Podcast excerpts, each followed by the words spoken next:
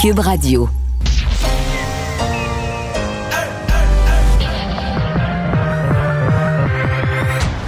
Deux, deux, deux, deux, deux animateurs cohérents, deux visions différentes. Une seule émission, pas comme les autres. Mario Dumont et Vincent Dessureau.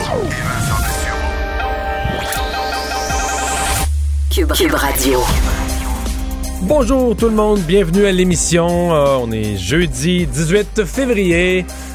On a euh, aujourd'hui, euh, à la suite de notre entrevue d'hier, bien hâte euh, de, de- de- d'avoir les nouvelles de cette sonde qui va atterrir sur Mars. Bonjour Vincent. Salut Mario. Parce qu'on a reçu hier quand même une, cette invitée fascinante, cette Québécoise qui euh, est aux commandes euh, et qui, euh, là, doit être, euh, comment on dit, doit être sur le gun Hey, présentement. J'imagine Farah Alibé, là, et je peux pas. y- je- moi, je suis nerveux. Mais en Alors- début d'après-midi, elle a mis une photo d'elle-même sur Twitter, là, disant sur les réseaux sociaux en général, disant euh, je m'installe, je suis prête.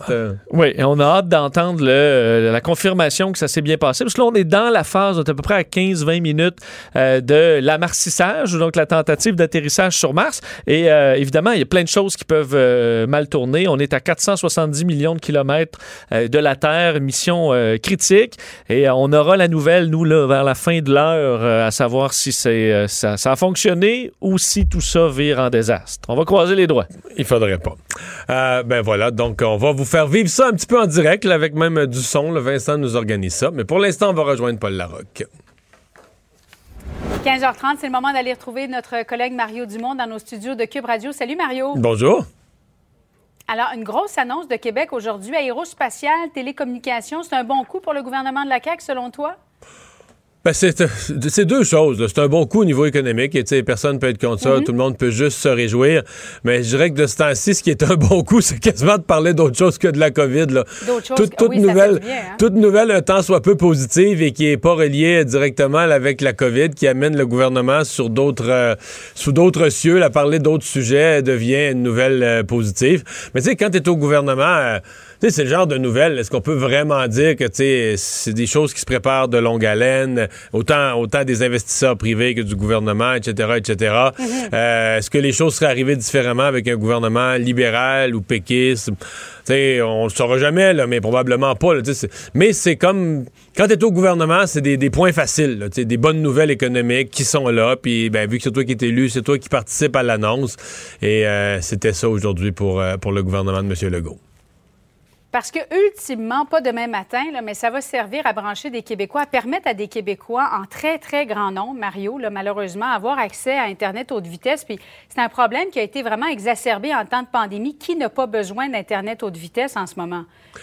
Oui, effectivement. C'est- C'est-à-dire que c'est- des recherches technologiques, des fois, tout ce qui est. Puis là, on va le vivre dans quelques minutes avec l'arrivée sur Mars d'un vaisseau, d'un autre niveau. Oui. Mais je veux dire, on se demande parfois, dès qu'on dit aérospatial, tout ça, on se dit toujours, tu sais, bon, euh, il y a une partie de ça, que c'est un peu euh, pas tout à fait de concret, mais tu sais, au fil des années, euh, l'évolution des sciences, des technologies, un paquet d'affaires, des, des matériaux qui sont dans nos vies, ben c'est ces sciences avancées qui les ont développées, il y en a retombé. Et effectivement, dans le cas très précis qui nous occupe, euh, dans l'accès à Internet pour des gens qui sont dans des communautés géographiquement plus loin, là, euh, ça pourrait être un, appelons ça un bénéfice marginal, un bénéfice euh, supplémentaire.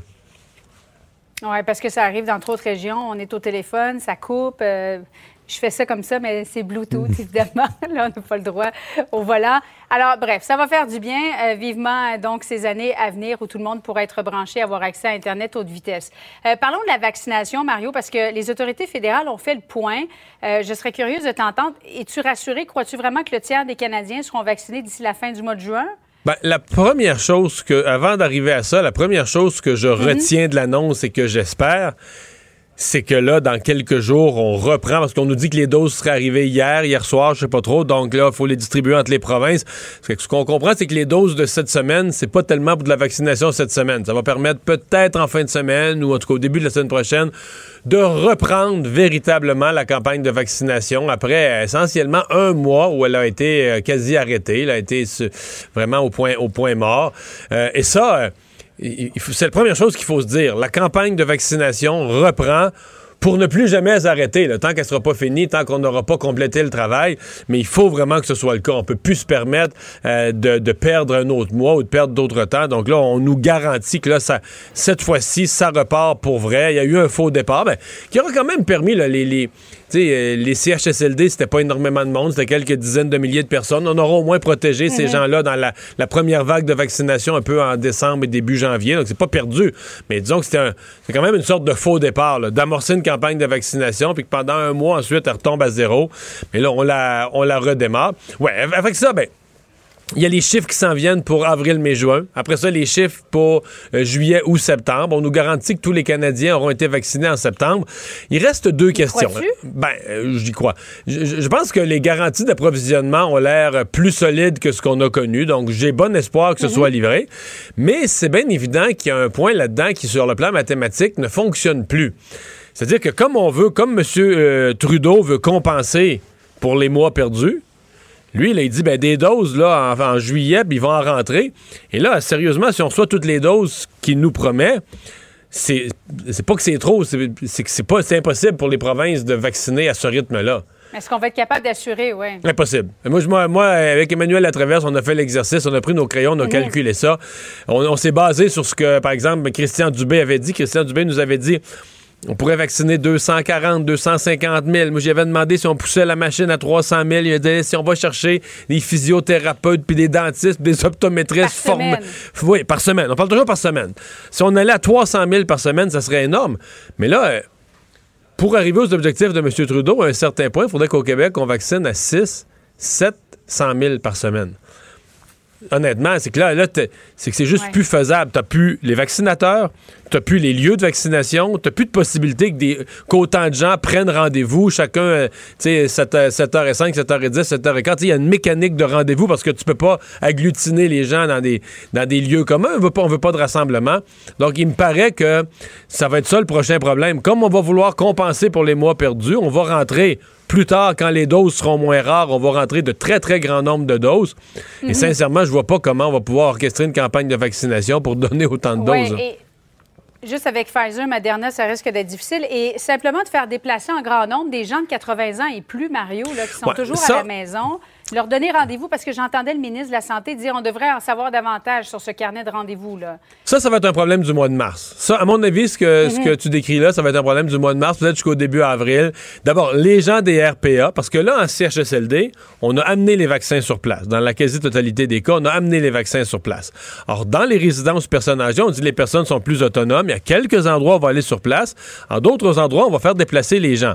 Et là, je, je sais qu'on devait euh, revoir ça, recalculer les affaires faire, mais dans une première version, on faisait un ou deux centres de vaccination par région. Donc, dans des régions géographiquement plus grandes, je me souviens d'avoir entendu des descriptifs où dans les Laurentides, des gens de Mont-Laurier, bon, qui sont à l'extrémité nord de la région, pouvaient avoir une heure et demie, deux heures de route à faire. Dans un... Puis là, on peut pas organiser un autobus, donc il faut que chacun se trouve comme on dit, un lift avec, avec son fils, avec sa fille, avec le voisin. Parce qu'on ne peut pas les embarquer, on peut pas collectivement les embarquer dans le même véhicule. C'est pas simple. Euh, c'est pas simple du tout. Donc ça, il va falloir qu'on travaille là-dessus. Puis après ça, effectivement, les gens de 80 ans et plus, euh, surtout s'il y a encore de la neige, euh, des gens qui, sortent moins. Bon, il y, en a, qui sont très autonomes, qui ont encore leur véhicule, puis tout ça. Il y en a qui sont moins habitués à sortir, sortent moins. Donc il va y avoir un travail, de l'accompagnement, probablement des besoins de bénévoles. Bon, après ça, quand on va arriver les 70 ans et plus, 60 ans et plus, oui, il y a des gens qui ont des problèmes de mobilité dans tous ces groupes-là, mais quand même, c'est quand même globalement plus facile, là, ouais. Bon, le tramway à Québec, Mario, le, fameux tracé, euh, est-ce qu'il y a un bon et un mauvais tracé? Bon, le gouvernement de la CAQ dit le, le tracé du côté de Québec ne, se connecte pas suffisamment au tunnel Québec-Lévis, ne dessert pas euh, comme on voudrait les banlieues. Est-ce que le gouvernement de la CAQ euh, se mêle de ces affaires, Mario? C'est compliqué. le gouvernement de la CAQ va dire on paye une solide partie de la facture, on a droit à notre mot à dire aussi. C'est pas la première fois que, tu sais, je veux dire un couple veut rénover sa cuisine, là, puis se chicane sur euh, à quelle place il faut mettre les, armoires puis l'évier, là, tu sais. Fait que deux niveaux de gouvernement veulent faire un tracé. On s'entend-tu que chacun a ses intérêts? Bon. Il reste que euh, deux affaires. D'abord, je pense que le maire Labaume fait probablement preuve d'un peu d'entêtement, mais probablement que son peu mhm. d'entêtement est généré par le fait que le gouvernement de la CAQ n'apparaît pas dans un gros mode de collaboration. Là, aujourd'hui, on a vu, on le sait, le François Legault commence à être impatient avec tout, avec l'opposition, avec la pandémie, avec les, mais avec le popcorn. Mais là, euh, il sait, euh, à mon avis, aujourd'hui, ses propos sur le maire Labaume, il s'est pas aidé. Là. Je vois pas, je vois pas, je pas où ça mène. Et euh, la CAQ va quand même devoir garder à l'esprit, exemple, aujourd'hui, dans l'actualité, il y a l'idée que il y a bien de l'enthousiasme pour agrandir le REM à Montréal, sur la rive sud. Ça a bien de l'allure, là. Mais, à un moment donné, les gens de Québec vont venir frustrés, là. Si on a l'impression que partout ailleurs, on agrandit les lignes, on en veut plus du transport en commun, puis que le projet à Québec, lui, est sur pause et sur arrêt, euh, ça va devenir frustrant. Donc, euh, je pense qu'on approche du moment où euh, M. Legault, entre autres comme, premier ministre, va devoir dire, bon, mais là, je vais arrêter de, on va arrêter de discuter ça sur la place publique. On va faire un grand sommet avec le maire Labaume, avec tout le monde, avec tous les intéressés. on va se parler, puis on va essayer d'arriver avec des conclusions, des dates. La CAQ a toujours en tête, faut pas l'oublier, que le... Et ça aussi, ça frustre le maire de Québec la CAQ a toujours mhm. en tête que le tramway doit pas aller trop, trop, trop plus vite que le troisième lien. Il euh, y a des gens qui disent que la, la, CAQ sont pour le troisième lien, le troisième lien contre le tramway. C'est pas vrai. Ils sont pour le tramway aussi, mais ils sont pas assez pour le tramway pour le faire passer devant, là. Ils sont pour le tramway à condition qu'ils avancent à la même vitesse que leur troisième lien. Que les deux projets avancent à la même vitesse. Tu sais, il y a plusieurs complications politiques, mais si les gens de Québec, dans ces deux dossiers-là, ce que le sondage léger nous montre, c'est que les gens de Québec veulent des résultats. Moi, mon impression, c'est que la population de Québec va s'impatienter un peu autant envers euh, son gouvernement, parce que là, c'est tous les députés sont principalement de la CAQ, qu'envers le maire de Québec, la population va s'impatienter et avoir l'impression que dans cette chicane politique-là, ce sont les projets de Montréal ou d'ailleurs qui prennent le dessus sur les projets de Québec. Mais c'est ça. Bon, on attend donc un nouveau tracé de la part du gouvernement du Québec, mais effectivement, ça devrait peut-être se faire en privé parce que de dire aujourd'hui euh, tout haut, tout fort que, le maire Labombe manque d'ouverture d'esprit de la part du premier ministre, ça risque de mettre un peu d'huile sur le feu, là, Mario. Absolument. Ça aide pas. C'est pas du tout, du tout ce qu'on a mm. besoin et je pense pas qu'il y a personne qui va être content de ça. Voilà. Merci beaucoup, Mario. Bon après-midi à toi. Au revoir. Alors Vincent, ben euh, donc euh, revenons aux, détails parce qu'on va suivre ça tout à l'heure. Donc cette arrivée de Persévérance, c'est le, nom du rover sur Mars. Oui, et là on est euh, dans. En fait, il vient de se produire il y a à peu près une minute là, un point quand même important, c'est-à-dire que la capsule, ce qu'on appelle le aéroshell, c'est l'espèce de coquille de protection dans laquelle se trouve Persévérance, s'est détaché du l'espèce de module, le vaisseau spatial qui l'a amené jusque là. La fusée. Ben, la, fusée, la propulsion. la propulsion propulsion. En fait, c'est ce qui, ce qui lui a fait faire son trajet de la Terre à, Mars. Et euh, là, donc, la capsule est... Elle, la euh, capsule a pu euh, est comme laissé, là, elle va rentrer dans l'atmosphère de Mars. Oui, va rentrer dans l'atmosphère à une vitesse. Il faut dire, le voyage s'est fait à presque 50 000 km/h. on a ralenti autour euh, de 20 000 km/h. L'entrée dans l'atmosphère va commencer à se faire. D'ailleurs, on disait que là, il commence à avoir une certaine chaleur sur la capsule. Mais écoute bien, ce qui va se produire dans les prochaines minutes, c'est quand même assez fascinant comment la NASA fonctionne. La première fois qu'on va fonctionner de la sorte, euh, c'est-à-dire que là, dans les prochaines minutes, on n'aura pas de communication avec le, avec persévérance parce que ben, c'est trop loin et on est dans la rentrée dans l'atmosphère. Donc là, dans les prochaines minutes, après 7-8 minutes, euh, on va donc, euh, une fois que cette entrée-là va être faite, qu'on va avoir traversé là, quand même une période où on était à presque 2400 degrés Fahrenheit, 1300 degrés Celsius. Ben là, on va sortir un parachute supersonique, donc il va ralentir tranquillement la sonde euh, avant de euh, se libérer de son bouclier. Pour moi, si t'étais assis à bord, tu trouverais qu'elle ralentit pas tranquillement. tu as tout à fait raison. Ça te donnerait un coup dans la colonne. Mais là, là, où je trouve ça assez fou, c'est que, et on se souvient, les premiers robots sur Mars, là, on a gonflé une espèce de airbag autour, puis ça rebondissait à gauche, à droite, puis on, a on arrivait à peu près comme on arrivait. Là, dans ce cas-là, on va libérer le bouclier thermique. Il y a une série de petits propulseurs qui vont ralentir le tout et qui vont déposer le robot. Le but, c'est qu'elle se, pose comme dans films. Là. Ben, en fait, c'est que là, imaginez-vous, la sonde survole Mars à peu près à 20 mètres et le robot va descendre au bout de certains, de trois câbles, trois ou quatre câbles, et va être déposé sur Mars et la capsule va repartir aller s'écraser plus loin.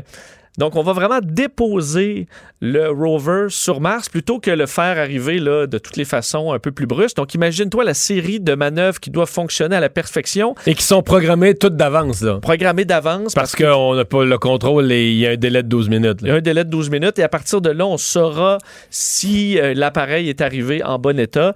Mais j'écoute les, euh, les, les commentateurs de la NASA. D'ailleurs, il y a 1,6 million maintenant de personnes qui écoutent en direct euh, la. Mais on n'a pas vraiment d'image. Non, on verra pas grand-chose. La seule affaire, la seule chose qu'on attend, c'est la confirmation euh, si ça fonctionne ou non. Mais on disait quand même, même du côté des commentateurs de la NASA tantôt, si jamais ça merde, pardonne-moi l'expression, mais on va apprendre de ça, puis on va se relever. Alors on est quand même, on se prépare à la, la possibilité euh, que tout ça soit détruit en rappelant que euh, ben, il y a plein de premières dans cette, euh, dans cette mission-là, entre autres ce robot qui fonctionne à l'énergie nucléaire, là, donc qui permettra d'avoir une longue autonomie, de ne pas être à donc vulnérable aux tempêtes de sable parce que ça a tué certains autres rovers euh, par le passé. Et ce drone, ce petit hélicoptère qui va aller essayer d'explorer, montrer qu'on peut voler sur une autre planète. Et ensuite, ça pourrait permettre, si ça fonctionne bien, d'envoyer comme ça des drones plutôt que des robots parce que le drone peut couvrir évidemment beaucoup plus de distance. Euh, S'il y a moins de gravité aussi, alors on peut s'imaginer que le drone se recharge, repart faire un tour, repart se promener à gauche, à droite sur la planète. Ça pourrait être intéressant. Donc, on est au cœur de cette mission-là. Dans une dizaine de minutes, on devrait avoir la réponse si euh, tout s'est bien passé. Bilan des cas de COVID euh, aujourd'hui. Oui, 900 nouveaux cas, donc euh, 10 décès euh, au euh, Québec, moins 19 aux soins, en fait, personnes hospitalisées. Donc, c'est quand même euh, rassurant de voir ce chiffre-là toujours en baisse. Moins une personne aux euh, soins intensifs. Euh, 2234 doses de vaccins. On va en parler, ça, ce chiffre va monter très bientôt. 29 000 tests par région. Bas-Saint-Laurent, un petit peu plus élevé. C'est quand même des, des petits nombres, mais 7 nouveaux Oui, mais cas. Saint-Laurent, tout tourne autour de ce que je racontais hier, là, une éclosion dans un seul milieu de travail créé par euh, des travailleurs qu'on amène par autobus de Montréal. Tout à fait. Donc, on essaie, on- c'est plus facile à circonscrire au moins quand c'est. Oui, on sait la source, mais C'est ça plus, inquiète. c'est plus choquant aussi pour la population locale. Tout à fait. Euh, Saguenay est à 4 cas. Euh, Capitale-Nationale, encore assez stable, 38. Montréal, 416. Euh, L'Outaouais, 8. Ça aussi, c'est stable. Abitibi-Témiscamingue, un peu plus élevé à 9. Et Chaudière-Appalaches, euh, assez bas aujourd'hui, 12. Donc, euh, c'est le, le portrait de la journée au Québec.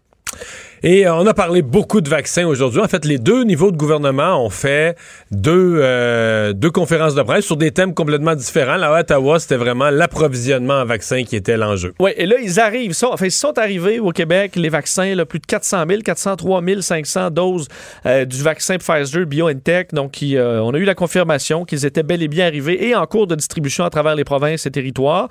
Mais en fait, arrivé hier en fin de journée, puis en cours de distribution aujourd'hui. Puis là, euh, quand le Québec les a dans un entrepôt, il faut qu'ils redistribuent entre ces, entre ces régions. Fait que moi, j'ai comme compris que, dans le fond, ce qu'on appelait les doses de la troisième semaine de février, c'est la semaine prochaine. c'est des doses pour la semaine prochaine, c'est ça. C'est long, hein? Ouais. C'est long. Euh, mais on explique que le, le fameux palmarès des pays, là, où on est rendu pratiquement 50e. On, est passé, on était, au- un matin, on était 51e. Bon, tu vois, au- c'est quand même On va remonter. Non, mais il va Ben- dire on va remonter vite quand on va vacciner parce qu'on a beaucoup de vaccins. C'est ça. Et parce qu'il y, a des- il y a des pays où on avait très peu de vaccins, mais où on va en avoir très peu pendant longtemps. Euh, et là, on est en bas de certains de ces pays-là. Et évidemment, avec l'arrivée de 400 000 vaccins par semaine, 440 000, comme on, euh, c'est ce qui devrait se produire au dans le courant du mois de mars, ben, on devrait remonter la pente. Ce sera peut-être quand même encourageant. Et d'ailleurs, on euh, confirmait qu'on aura euh, évidemment les vaccins pour tout le monde avant la fin septembre et, des vaccins pour 42 millions de personnes. Si c'est juste Pfizer et Moderna, on est même pas 42 millions euh, au pays. Euh, et on pourrait atteindre des vaccins pour 79 millions de personnes si on rajoute les autres qui arriveraient, Johnson Johnson et compagnie, si on peut les homologuer. Euh, évidemment, là, le défi, et c'est ce qu'on comprend de plus en plus, c'est que c'est beau d'avoir les vaccins, mais il faut les administrer. Et Ben- ça, euh, ça va être un défi, là, un grand défi, particulièrement cet été. C'est parce que je, je vais te faire un parallèle. Mettons que tu voulais remplir une piscine. Puis là, y a une- on t'amène de l'eau un peu à chaque semaine. Puis là, la- pendant une semaine, t'as quasiment pas d'eau, juste une petite chaudière. Tu te dis, batèche, ma piscine, elle monte pas vite. Puis à un moment donné, j'arrive avec une citerne. Faut que je t'envoie ça d'eau. Tu te dis, ah ben, parfait, d'un seul coup, tu comprends, t'as rempli ma piscine. Oui. Si tu veux tricoter des bas, et mettons, tout le mois de février, t'as pas eu de laine, t'as pas tricoté de bas. Là, en mars, je t'amène de la laine, tu tricotes des bas. Mais mettons qu'en en juillet, je t'amène un camion de laine.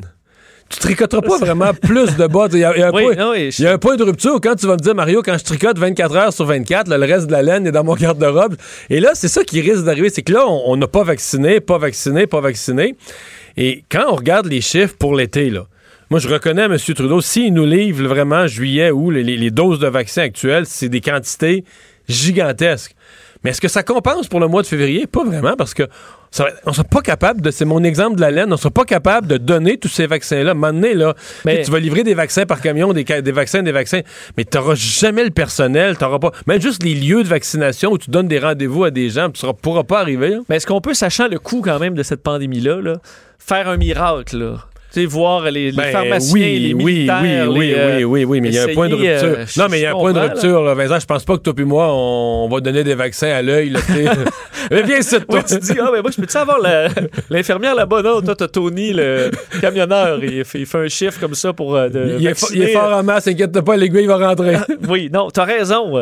Où on blaguait hier en disant ceux qui sont experts en bouffe, là, les, les, les Ceux qui vaccinent. seringues à marinade, là. Ouais. Il, il fait mariner de la viande, il n'y a pas de problème. Non, je comprends, mais euh, est-ce qu'il y a quand même. C'est dommage de retarder. Pour Non, ça, sachant que là, de la main-d'œuvre, on, peut en trouver. C'est sûr que tu peux pas vider tes hôpitaux d'infirmières pour. Mais il y a une euh, limite, là. ça. Oui, oui, je comprends. Puis tu pourras pas amener même les lieux. des vacances cet été. Même les lieux de vaccination, tu pourras pas amener tout le monde en même temps dans les mêmes lieux. À mon avis, il y a une limite. Euh, Au moins, l'été, tu peux mettre tu peux laisser les gens dehors. À la limite, tu comprends une file d'attente, on ne voyait pas ça, mais une file d'attente euh, à distance euh, non, enfin. sur. euh, on verra, mais au moins, au moins les doses euh, seront là. D'ailleurs, parlant des doses au Québec, euh, la question de la deuxième dose. Ouais. Où euh, le Québec semble avoir euh, ben, finalement pris une bonne décision. Là, on verra sur le plus long terme. Mais selon l'INSPQ, les vaccins, là, la première dose efficace à 80% après une seule dose au Québec, euh, ce qui serait euh, bon, assez favorable. là. Donc, le calcul de donner une dose, de, de retarder la deuxième pour en donner au plus de gens, ce serait finalement positif, ou du moins, ça aurait été un bon choix. Étude publiée dans le New England Journal of Medicine. Mais Donc, parce qu'on on dit qu'on s'appuie. hein, Il y a quelque chose d'autre parce que ce matin, on a dit qu'on s'appuyait cette étude-là. Mais c'est parce qu'il y a deux auteurs à l'étude.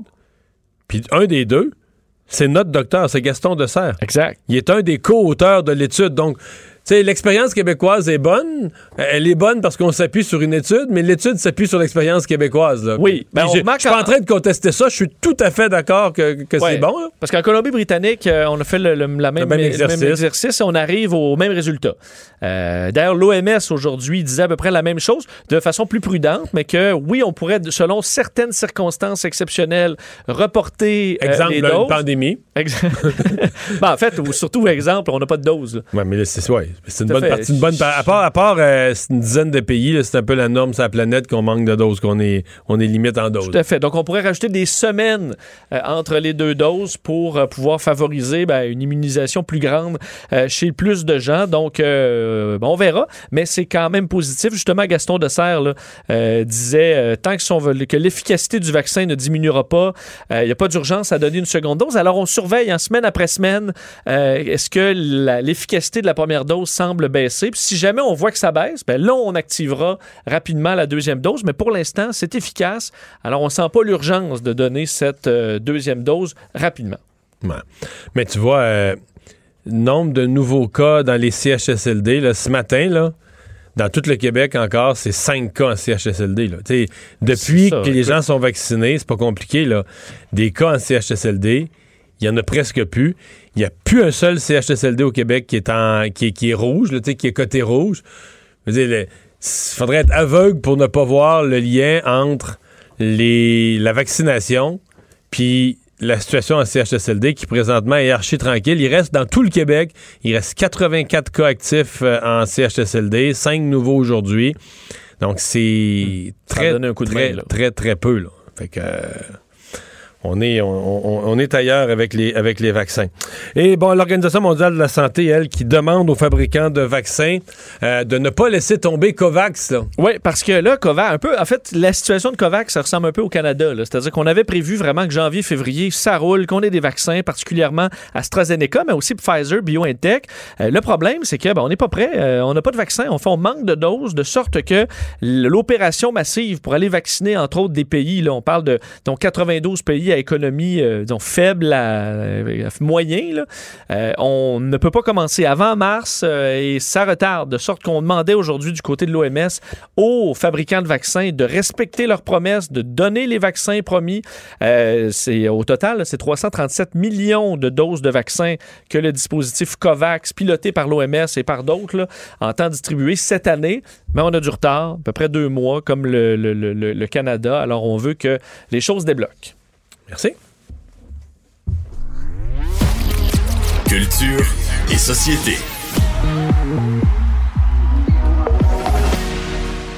Bonjour Anaïs. Bonjour messieurs. Alors un gros retour à TVA cet automne. Mais ben là j'ai pensé à toi Mario quand j'ai vu euh, cette nouvelle-là parce que je sais que toi tu aimes Révolution. Je vous rappelle que euh, les, les, danseurs en fait euh, White, mon dieu les, le frère Team White. Team White, merci, font partie entre autres hein, de Star Academy donc ceux qui font les danses lors des variétés. Alors là ça a été confirmé, ce sera de retour pour une troisième saison et là si vous vous demandez bon, au niveau des auditions, ça a été fait il y a un an de ça donc il y a un an jour pour jour les danseurs pouvaient auditionner donc, on garde à l'animation. Il y a des choses qu'on sait, des choses qu'on ne sait pas. Alors, ce sera l'égérie Sarah-Jeanne Labrosse. Au niveau euh, des maîtres, on va confirmer. Donc, est-ce que ce sera les mêmes que les saisons précédentes? Ça, Il y a eu combien de saisons de Révolution? Deux. C'est la troisième? Exactement. Donc, ce sera la troisième. Ça a été les mêmes juges, là, c'est ça? Ça a été les mêmes juges, exactement. Là, il n'y aura pas de public. Ça, on l'avait vu venir, je pense, notamment. On a vu regarder euh, la voix. On voit que ça se fait. Euh, même si on cloche pour Star Academy. On garde le plateau circulaire, donc les 120 caméras, le 360 degrés qui est la, la pause qu'on doit faire.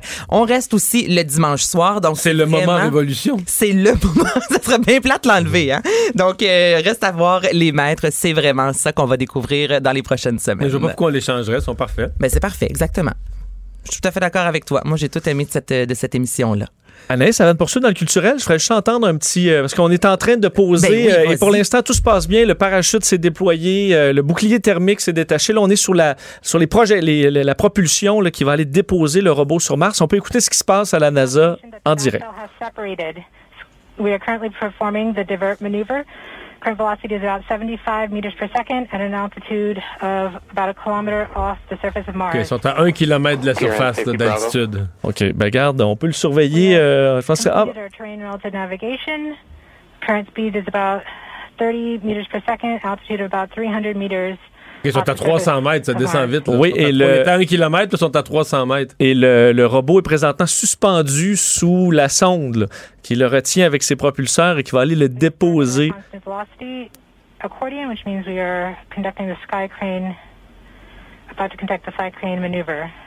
We've lost direct to Earth tones. As expected. As expected. As expected, c'est fait. C'est fait.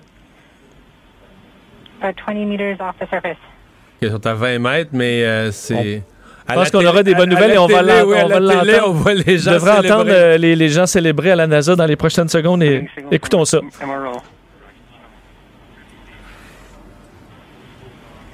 UHF is good?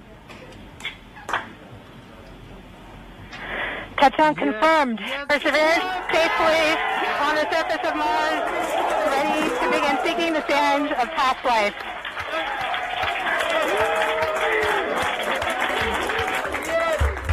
Ça doit, ça doit être le fun d'être la personne qui parle. Euh, oui, ben tu dois être stressé. tu veux pas annoncer quand même une, une, mauvaise nouvelle. Je voyais parce qu'à chaque étape euh, de, qui critique, je voyais chaque département un peu là, le bouclier thermique s'est détaché. Tu voyais le gars responsable ou la fille responsable du bouclier. Ok, yes, ok, mon bout est, mon bout est fait. Alors là, on a quand même réussi avec le Sky Crane, cette petite grue spatiale à poser. On va faire ça du premier coup sans jamais l'avoir pratiqué, je vous le rappelle. Mais euh, le robot Mais Persévérance qui a atteint Mars. C'est quand même hot parce que t'as les, t'as tout du monde qui ont un QI là, près de 180 et plus, les plus grands génies de la Terre, puis ils applaudissent comme des enfants. Oh oui, ben, ils applaudissent comme à maternelle quand, quand il arrive ben, quelque chose. Je, je me souviens, moi, le, Ingenuity, le, drone, je parlais de ça à Salut Bonjour quand on avait des concepts de la NASA. Moi, je trouvais ça fascinant. Ça fait 3-4 ans. Là. Oui, ça fait des années qu'ils travaillent là-dessus. Et euh, tout ça tient euh, sur une boule de feu là, à 470 millions de kilomètres et tout, tout peut mal se passer. Donc, euh, quand même, chapeau. On aura hâte d'avoir des nouvelles de notre Québécoise qui pourra prendre les commandes de cet engin-là euh, dans les soir, hein, fait, exactement soir, dans les soir. prochaines heures. Alors euh, et d'ailleurs, il y avait tantôt, en fait, sur le moment qu'on vient d'écouter en direct, 2,2 millions de personnes étaient sur YouTube pour écouter ce, ce moment-là. Je pense que c'est un c'est un beau succès pour la NASA, du moins jusqu'à maintenant. Bon, on revient à Anaïs. Euh, une émission que j'ai regardée une couple de reprises, assez euh, spéciale, assez fascinante, qui va être reprise. Une émission américaine qui va être reprise. Mais moi, j'ai hâte de vous entendre parce que je vais vous avouer, j'écoute pas beaucoup la télévision en anglais. Je, je sais c'est quoi cette émission, mais c'est pas quelque chose que j'ai euh, vraiment écouté. Donc, de Mask Singer qui débarque à l'automne à TVA. Et euh, le concept, ce sont des chanteurs masqués, costumés, qui viennent Mais, interpréter mais une masqué, chanson. c'est pas... euh, Ah, c'est pas, euh, non, c'est pas un petit masque d'Halloween, c'est pas un petit masque d'Halloween puis tu reconnais la personne, là. Non, non, déguisé euh, des costumes. Comme une grosse mascotte, mais Exactement. C'est comme là. si Youpi venait de chanter. Il faut savoir exact, qui est dans Youpi. Mais là, on doit découvrir, en fait, qui est le chanteur. Mais je me disais, une Véronique Dicker, elle va-tu être invitée, vous pensez? Oh, ça c'est mêlant, ouais. ça, c'est mêlant, là. mêlant. Ça, c'est mêlant. C'est mêlant. Donc, toi, Vincent, c'est... ben moi, en fait, c'est que tout j'ai déjà écouté cette émission-là à quelques reprises. À chaque fois, je me disais, c'est le concept. Il faut, euh, ce serait bien plus facile de faire ce concept-là au Québec, parce que quand on écoute là. Mettons la version américaine. Puis là, ils disent, il y a tout le temps un petit jeu panel qui essaie de, de- de deviner c'est qui. Puis là, ils vont dire, ah, ça doit être, euh, je sais pas, Robert Downey Jr. ou ça, ah, peut-être, euh, je sais pas, c'est Tom Hanks. Puis là, finalement, ah non, il enlève sa tête, puis c'est euh, Roger euh, Roberto d'une série dont on n'a jamais entendu parler. Tu le connais pas Et tu le pantoute. connais pas pantoute. Parce que souvent, c'est ça, c'est des, act- c'est des gens de, un peu moins connus, connus dans, disons, dans- des fois dans, Dans le une domaine, petite ouais. Il y a série. des sportifs, il y a toutes sortes de monde. C'est ça. Alors, des fois, tu, il enlève sa tête, tu sais pas du tout c'est qui. Au Québec, on, on va toujours savoir c'est qui, là. Et tu peux vraiment essayer, OK, c'est-tu tel acteur, c'est-tu tel chanteur? On connaît quand même notre show business. On connaît ça va être beaucoup voix. plus fun de jouer parce qu'on a une réelle chance de trouver c'est qui, tandis que dans toute l'immensité américaine, trouver c'est qui, là, ça devient un peu impossible. Donc, toi, t'es un acheteur, tu vas écouter cette Oui. émission-là. Oui. 11 euh, épisodes. Toi, Mario, on t'invite, as-tu de la voix? Non, je peux pas ça. Je J'ai chantes demandé. pas On va reconnaître tout de suite. c'est Ouais, incapable. Incapable de chanter. Tu chantes pas déguisé bien. en quoi? En quoi tu te déguiserais, Ben non, mais là, déguisé. Je pas, honnêtement, je sais pas si les gens décident. Peut-être que oui, là. J'ai pas pensé à ça, mais c'est des costumes complètement fous, là. Mais absolument. Toi, Vincent, quoi tu voudrais te déguiser? Mettons, t'as le choix, là. Je, un je gros le sais canard, pas. un poisson. Mais faut que ce soit, euh, ce soit le plus beau, là. OK. Oui. Mais je sais pas, c'est la, la, pro- probablement que la production fournit des costumes ou on va aller chercher dans nos grands costumiers. euh, Ah, puis il y en a, hein, on le sait, des costumes dans nos grands euh, costumiers. Donc, j'ai hâte de voir ça. Il n'y a pas beaucoup d'informations. On ne sait pas qui va animer, mais comme je vous le dis, c'est 11 épisodes et ça va débarquer à l'automne prochain à TVA. Mais tu vois, quand j'avais fait. euh, j'ai déjà été costumé à la télé en faisant. Ah ouais? euh, oui, l'Halloween de, du banquier. T'étais déguisé Ah, t'étais une, une, euh, t'as été j- Oui, oui. boîte au banquier, là? J'ai- Oui, j'ai tenu une valise au banquier, puis. euh, Attends, est-ce que tu as tenu une valise longtemps? Est-ce que ta valise a euh, été deux ouverte? heures du matin. Dernier. Puis ça, Dernier. Ça a tout gâché. Fallait pas qu'elle l'ouvre, c'était évident, la fille. J'espère qu'elle nous écoute pas aujourd'hui. Mais tu sais, s'il y avait, mettons, un peu de mathématiques, c'était clair. Toi, tu lui criais de pas l'ouvrir. là. Arrête. En plus, pas- choisis pas moi, là, tu sais, qui traîne la poisse, là, tu sais, qui est la, Oui. la malchance sur deux pattes, là. T'avais le 500 000. Mais J'étais avec Marc Hervieux, puis tout le long de la pause avant, je disais à Marc, c'est vraiment dégueu ce qui va arriver, là. Elle va me choisir, puis j'ai la valise de merde, c'est sûr. Puis Marc Hervieux, tu sais pas, ça peut être moi, ça peut être non, non, j'ai dit, je te jure. Elle va me choisir, puis elle va avoir la valise de merde, ça va tout gâcher. Elle est passée genre de X 1000 à 5 piastres. Oh non. Ouch. Mais moi, là-dedans, je suis là. Il est arrivé exactement ça. Il est arrivé exactement ce que je disais. Elle m'a choisi. Mais j'étais déguisé en. Dans en- en la cour de Louis XIV, tu sais, des, Oh. grands, des, des grands cheveux blancs avec le chapeau, puis euh, toute, toute la, la face blanche, blanche, blanche. Ah, fait t'as passé des heures, là, toi, maquillé Ah ouais, avec... euh, avec les grands, bas, les grands bas, les souliers avec la En grosse boucle, là, en collant, Tu mais en collant. avoir avec ça. Mais c'est quoi, ça me faisait assez bien. Ma conclusion. puis Il tout est le- beau en collant, Marie. Non, mais tout le monde, même, t'es pas vraiment en collant. T'es en collant à partir du genou, mais le reste comme un pantalon bouffant, là, avec, la, avec de la dentelle. Mais tout le monde disait que j'aurais pu vivre, j'avais l'air de cette époque-là, que j'aurais bien pu vivre à cette époque-là.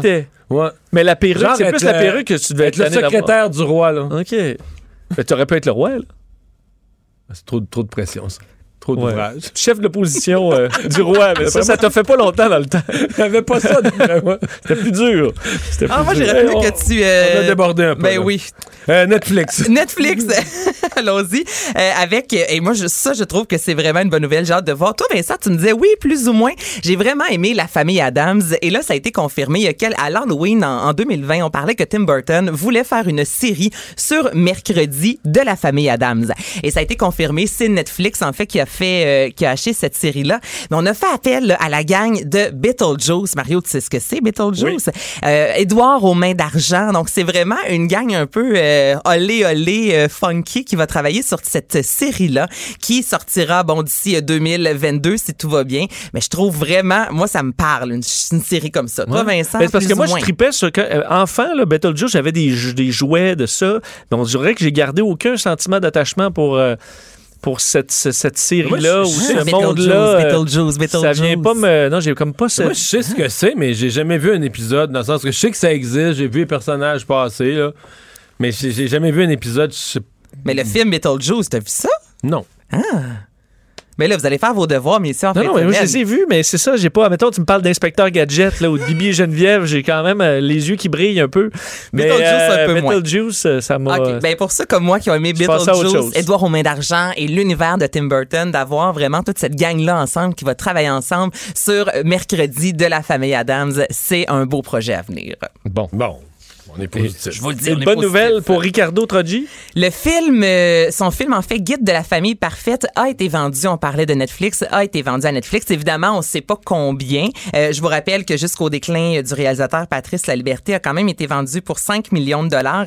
Et ce film-là avait été vu plus de 21 millions de fois sur euh, Netflix en fait. Et 95% de l'audience euh, n'était pas des Québécois, n'était pas des Canadiens. Donc c'est vraiment une très belle vitrine. Ce film-là, évidemment, ben va être en ça salle. Traduit dans X langues. Ça va être traduit. Écoute, je pense que c'était une vingtaine de langues jusqu'au déclin. Donc, on s'attend à quelque chose de similaire. Le film sera disponible seulement sur Netflix, va sortir euh, sur Netflix après être sorti en salle, parce qu'évidemment, au Québec, on veut pas simultanément le mettre sur Netflix et en salle. Et partout euh, dans le monde, ce sera au ciné, euh, sur Netflix, en fait, d'ici euh, 2022. Alors, autre belle nouvelle, je vous le dis. Moi, je suis bien content. Tout arrive juste avec des bonnes nouvelles. Mais, Ben oui. mais là, je termine, si j'ai le temps, avec une moins bonne nouvelle Ah pour. Sia.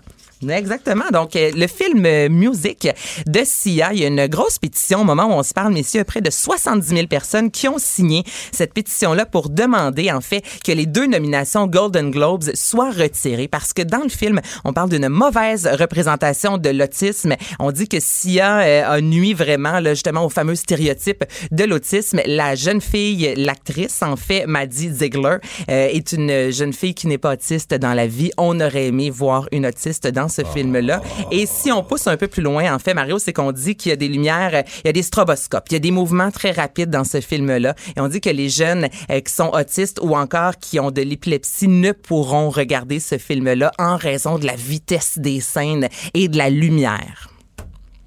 OK. J'ai comme sur Netflix, c'est la série. Atypical, là, atypique, qui est une série à propos Absolument. justement d'un jeune euh, autiste et qui qui, qui l'est pas, c'est un acteur, mais qui le joue avec beaucoup de sensibilité. Je pense que c'est une série qui a même aidé à démystifier un peu euh, ça, puis que j'ai trouvé très intéressante à regarder. Mais euh, Bon, écoute, on euh, ramène au Québec, euh, en fait, euh, Émilie, euh, Bi- j'ai Brière dans la tête. Non, c'est Agnès Cézanne, en fait, avait un couple aussi qui avait euh, certains problèmes. Je veux dire, dans la vraie vie, ces acteurs-là, euh, ils n'ont pas de ah oui, problème. ou dans Le Bon Docteur aussi, qui est Exactement, joué avec quand même de finesse, je trouve. Ouais, non, mais là, ça reste qu'une grosse pétition, 70 000 personnes qui ont signé. Mon résumé de ça, c'est ça Que va ton être- masque est plus sale de maquillage que le mien. Ah, mais je vais te résumer ça en disant c'est rendu compliqué. C'est rendu compliqué. Il explique et démystifie l'économie. Pierre-Olivier Zappa, à vos affaires. Bonjour Pierre-Olivier. Salut Mario. Alors, euh, une euh, saga dont l'histoire du Québec se rappellera, qui a commencé dans ton émission, avant hier soir, mais qui a, qui a pas tourné en guerre civile, qui a finalement trouvé une conclusion heureuse. Ah Mario, je suis désolé de t'apprendre que la conclusion ne sera peut-être pas si heureuse Ah que non? ça. Le Popcorn Gate n'est pas terminé, Mario. Mais voyons. On est dans le chapitre 2 euh, parce que le gouvernement ce matin est arrivé. François Legault a dit ah euh, on va compenser les opérateurs de cinéma pour les pertes encourues par la fermeture des concessions alimentaires, l'interdiction du popcorn. Or, nous recevrons ce soir le bouillant homme d'affaires Vincent Goudzot parce que le gouvernement, semble-t-il, va prolonger un programme d'aide, mais n'ajoutera pas d'aide supplémentaire pour les cinémas. Ce qui veut dire, malheureusement, qu'on se dirige tout droit vers la fermeture, ou en fait, le- les, les opérateurs La- de cinéma la n'entendent non-ouverture. pas la non-ouverture, voilà, des, des salles de cinéma.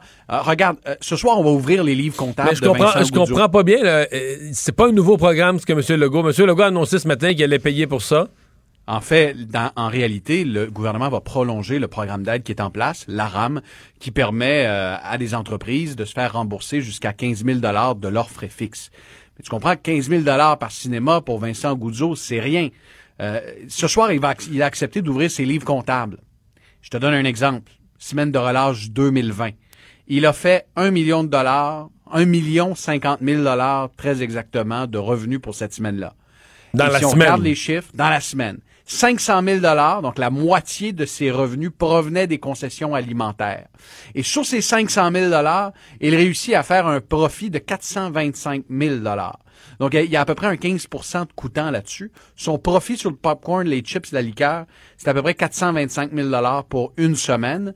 Et si tu combines ça avec les profits qu'il réalise avec la vente de billets, le profit net, là, une fois que tu as fini de payer l'électricité, les impôts, etc., c'est autour de 125 000, euh, 175 000 dollars sur un million de revenus.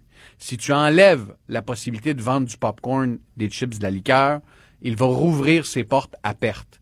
Et quand François Legault a dit ce matin, on va annoncer, euh, on va compenser les pertes, en fait, c'est qu'il va prolonger la RAM, qui est le programme d'aide pour les entreprises en zone rouge, mais ce sera nettement insuffisant pour permettre pas seulement à M. Goudzo, qui est, en- qui est devenu le porte-voix de l'industrie, mais pour tous les petits opérateurs également en région, ce ne sera pas rentable. Bon, ben. À suivre ce soir à Il l'émission. fallait s'en douter que l'histoire du- avec. euh, Fallait s'en douter que l'affaire du popcorn, ça allait péter. ça allait éclater. Oui. Parce Bon. qu'ils veulent l'argent, le beurre et l'argent du beurre. Oh, OK. Je vais vous arrêter ça en parlant de Bitcoin parce que euh, Pierre-Olivier, le prix a atteint des sommets et on pourra euh, en acheter euh, quoi comme des actions? Exactement. Euh, mettre des, euh, des bitcoins dans votre CELI ou dans votre REER, c'est c'est possible à partir d'aujourd'hui parce qu'à la Bourse de Toronto, vous avez désormais euh, un ETF, un, un fonds négocié en bourse euh, qui euh, est donc rattaché au prix du bitcoin. Donc, quelqu'un qui souhaiterait s'exposer à cette, euh, cet actif spéculatif peut désormais euh, le faire à, à partir d'un compte comme un CELI, un REER ou un Parce compte que dans son REER, on enregistré. pouvait pas mettre des bitcoins, Non. mais on va pouvoir mettre un ETF qui, a- qui, a- qui possède des bitcoins, là, qui est basé Exact. sur le bitcoin. Et l'ETF, euh, c'est BTCC. BTCC. Euh, et euh, c'est un c'est un actif évidemment risqué, le Bitcoin, mais ce qui est encore plus risqué souvent, ce sont les plateformes qui nous permettent d'en acheter et d'en vendre qui ne sont pas vraiment soumis à des règles, à des vérifications comme des plateformes de, négociation en, en bourse. Euh, souvent, je donne un exemple d'une plateforme très populaire pour les crypto-monnaies, Binance. Ben, il pourrait y arriver un jour euh, que la plateforme ferme. Tu on l'a vu avec une plateforme qui s'appelait Quadriga. Je sais pas si vous vous souvenez, c'était un, un- un jeune homme d'affaires canadien qui avait cette plateforme-là. Les gens se connectaient, un peu comme ils se connectent sur la Banque nationale ou Desjardins. Ils achetaient des bitcoins, ils achetaient des, des crypto-monnaies. Et, et du jour au lendemain, le propriétaire de la compagnie Quadriga est décédé de façon nébuleuse lors d'un voyage en Inde. Et il y a des Québécois, des Canadiens qui ont perdu tous les actifs qui étaient investis sur la plateforme parce que personne n'avait le mot de passe pour y accéder. Et, il y a eu une enquête de la GRC, PricewaterhouseCoopers, qui ont tenté de trouver le mot de passe pour débloquer la plateforme. Impossible. Alors, lorsqu'on négocie des crypto-monnaies sur ce genre de plateforme, il y a beaucoup de risques. Et là, c'est pour ça que la compagnie Purpose Investment a euh, développé ce fonds négocié en bourse qui permet d'acheter des fractions de Bitcoin et de les placer dans des comptes, euh, soit CELI, ou des comptes non enregistrés, donc en diminuant le risque qui est associé à la négociation. Donc, t'as encore le risque, t'as encore le risque lié Ben, à la valeur évidemment. du bitcoin, mais t'as pas le risque, le risque de, de le perdre, là. Exactement. Puis, tu sais, lorsque tu achètes un Bitcoin ou tu transfères le Bitcoin d'un compte à l'autre sur ce genre de plateforme-là, je sais pas si tu as déjà fait l'exercice, Mario. Euh, je sais pas si tu as un compte sur ce genre de, de- Non. de- de site web, mais il y a comme une adresse. Puis là, tu dois rentrer l'adresse qui est une adresse euh, euh, hexadécimale de, de peut-être euh, une vingtaine de caractères. Puis si tu transfères ça d'un compte à l'autre, puis tu te trompes d'un caractère, il est possible que tu envoies l'argent que tu souhaites transférer dans le compte de quelqu'un d'autre, puis là, tu peux pas le récupérer. Bref, quand on joue euh, à le jeu de la- des transactions de crypto-monnaies, c'est assez risqué. Là, il y a un risque de moins. Euh, le risque principal demeure celui de la forte volatilité. Et il y a la, possi- la possibilité de l'inclure aussi dans des programmes, euh, pas dans des programmes, mais dans des, des- des comptes d'épargne qui sont fiscalement avantageux. là. Ben, exemple, euh, quelqu'un qui a un REEE, un régime d'épargne études enregistré pour ses enfants, qui est autogéré, euh, pourrait dire à, à compter d'aujourd'hui, écoute, moi, je vais acheter une partie, euh, euh, je vais m'exposer euh, au Bitcoin via BTCC en, en achetant cet actif-là. Évidemment, euh, ce que je suis en train de faire, c'est pas un conseil d'investissement, mais c'est plutôt que ça fait beaucoup jaser dans le milieu de la finance parce que c'est le premier fonds négocié en bourse nord-américain qui est exposé euh, au fameux Bitcoin. OK, donc il y en a un au Canada, mais il n'y en a pas aux États-Unis. C'est vraiment le premier non, en a- Amérique du Nord. C'est le premier en Amérique du Nord. Euh, ça a fait beaucoup jaser parce que tu sais, la mécanique des fonds négociés en bourse, c'est toujours très complexe, là, le, ce, qui, ce qui est derrière. C'est-à-dire que toi, tu es dans ton salon, tu es sur ta plateforme de négociation, tu achètes une unité de BTCC. Ben, à l'autre bout, il y a quelqu'un qui achète en même temps euh, une fraction d'un Bitcoin qui va t'appartenir. Donc, tu détiens ce Bitcoin dans ton portefeuille, mais indirectement en achetant le fonds négocié en bourse, un peu un fonds commun là, qui, est, qui est exposé euh, au Bitcoin. C'est une première, ce ne sera pas une dernière parce qu'un peu partout à travers le monde, euh, il, y a des, il y a des fonds d'investissement qui déposent euh, des plans qui doivent être adoptés par les autorités. Euh, mais là, cette première-là se fait au Canada avec Purpose Investment. Merci Pierre-Olivier. Y a pas de Au revoir. quoi. Le remède à la désinformation. Mario Dumont et Vincent Dessureau. Cube Radio. Alors, euh, vous avez vu euh, la situation météo dans plusieurs régions des États-Unis. Hier, on en parlait à l'émission, entre autres au Texas, où euh, c'est plus que des problèmes météo ou de circulation ou de neige à pelleter. Il y a eu des décès. euh, des, euh, et Vincent, on a-tu un bilan frais de personnes sans électricité? Euh, Oui, ça s'améliore au niveau de l'électricité. Hier, on était encore dans les millions de personnes qui n'avaient pas de courant. Là, on est à 400 000 à peu près. Ça s'améliore. Là où ça s'améliore moins, c'est euh, euh, l'eau. Donc, des problèmes d'eau. Évidemment, l'eau complètement arrêtée. Il y a des endroits, les tuyaux ont gelé, ont éclaté par endroits. et des avis d'ébullition aussi. Le problème, c'est que quand tu n'as pas de courant, faire bouillir l'eau, c'est compliqué aussi, Mario. Donc, on parle de 13, 12, 13 millions de personnes qui ont soit à faire bouillir l'eau ou qui ont euh, bon, qui ne reçoivent plus l'eau carrément. Donc, une situation qui est très difficile. Euh, et tout ça s'ajoute euh, à une crise politique, on peut dire. Le sénateur républicain Ben du oui. Texas, Ted Cruz, qui, mercredi, imaginez-vous, on est en pleine crise, là, comme on l'a rarement vu au Texas, et il est parti en avion, en famille, à Cancun. Destination Soleil, abandonnant donc euh, les Texans à leurs à leurs problèmes. Évidemment, c'est euh, après des photos qui ont circulé de Ted Cruz à l'aéroport que ben ça ça, a créé toute une controverse. Là, ce qu'il a dit, c'est que il allait tout simplement porter ses enfants à Cancun en avion puis qu'il revenait tout de suite. Alors là, il revient. Mais il dit Ah non, moi j'étais juste à qui elle va porter ses enfants en avion pour des vacances et revient. Euh, je te Mais il est revenu quand même. Ça veut dire qu'il a pris panique. Là. euh, Je pense que oui. Ouais. Évidemment, personne ne le croit euh, dans, cette, euh, dans ce dossier-là, mais c'est très embarrassant pour le sénateur. Louis Conrad Mignot est habitant de Houston, au Texas. Bonjour, Monsieur Mignot. Hey, bonjour Mario. Ouais. J'entends parler de Ted Cruz. Il habite à quelques rues de, de chez nous. Ah oui, bon. Je le vois marcher. Je, le- je le vois marcher son chien. C'est le seul dans, dans son quartier qui marche euh, son chien avec sa cravate, son veston puis son téléphone cellulaire en parlant. Ah, OK. Donc, mais là, euh, il est revenu de. Il est revenu, semble-t-il, d'urgence de Cancun. Vous allez peut-être le voir marcher ce soir. Euh, ça a l'air de quoi présentement? là? La, la température, ça a remonté un petit peu? Oui, il fait 3 degrés Celsius plus le facteur vent, donc on doit être à moins 3 en Celsius en ressenti. Ouais.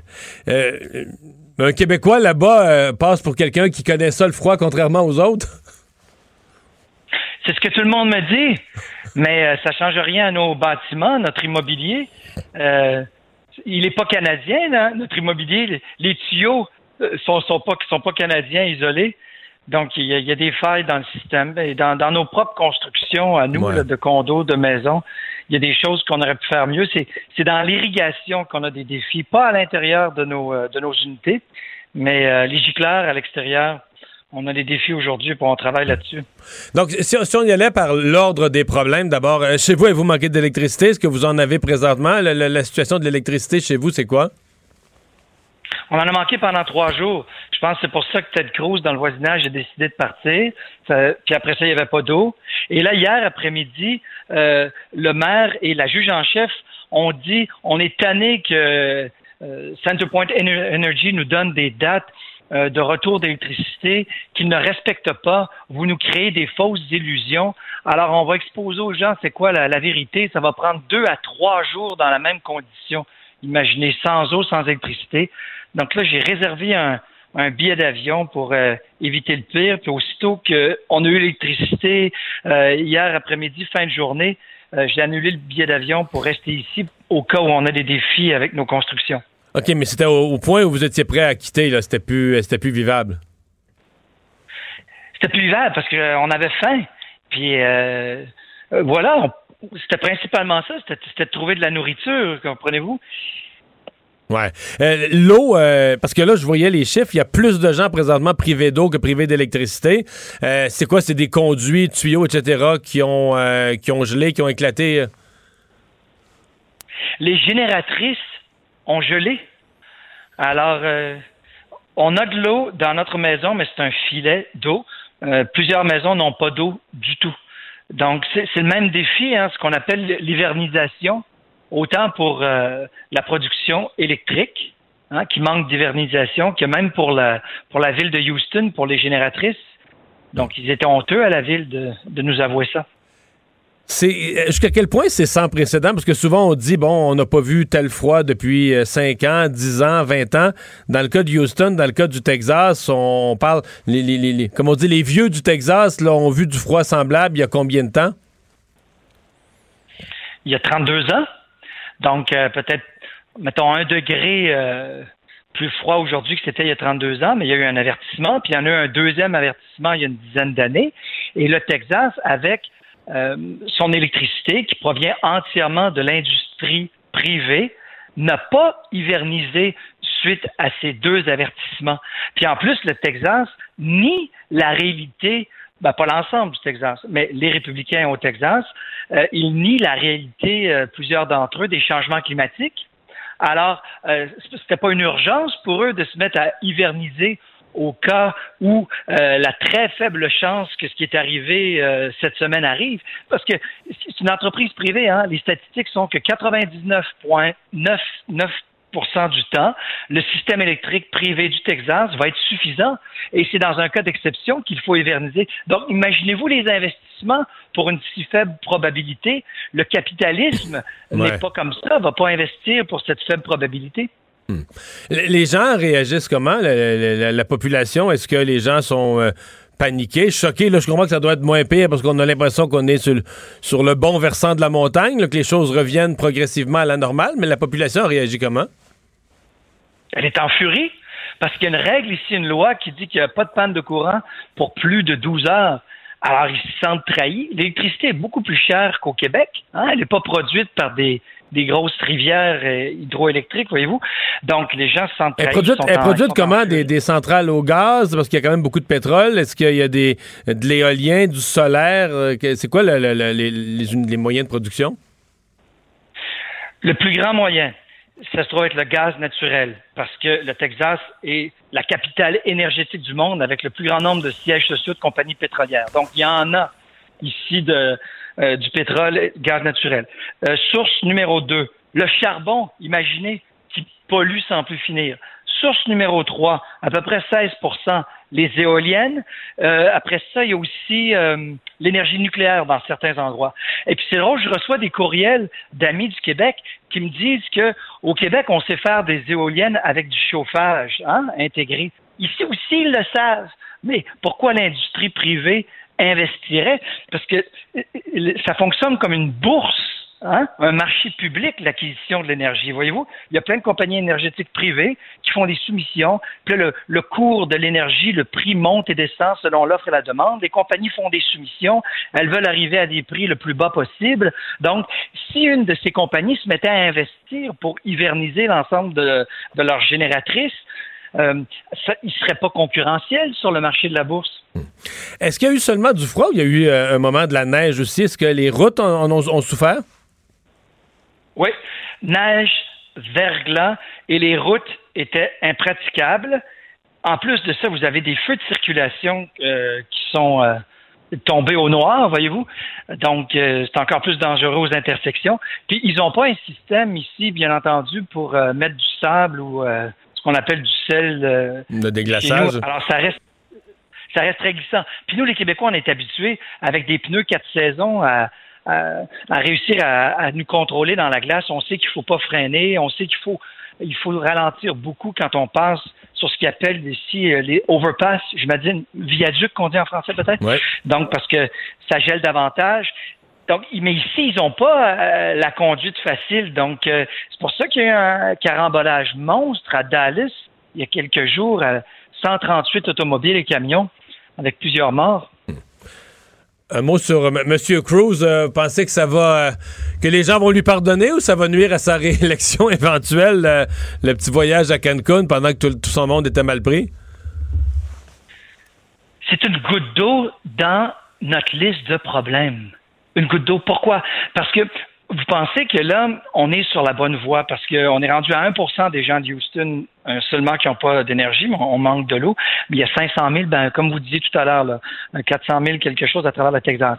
Mais ce que l'on se fait dire, nous, c'est pas peut-être Cruz est allé à Cancun, c'est que ce soir, on a une grande nuit de grand froid qui s'en vient, puis qu'on va peut-être n'avoir pas d'eau du tout. Alors, on remplit des barils dans nos maisons avec le filet d'eau pendant qu'on en a. Et puis, on se prépare pour une dernière euh, nuit où les tuyaux vont sauter. Notre préoccupation, c'est de réparer les tuyaux qui sautent dans les garages, qui, euh, qui sautent dans les plafonds et les murs. C'est ça la, la priorité ces jours-ci? Ouais, je comprends que vous êtes dans le très, très concret. Monsieur Mignot, merci de nous avoir parlé. Surtout, bonne chance. Merci. Au revoir. Louis Conrad revoir. Mignot, résident de Houston, au Texas.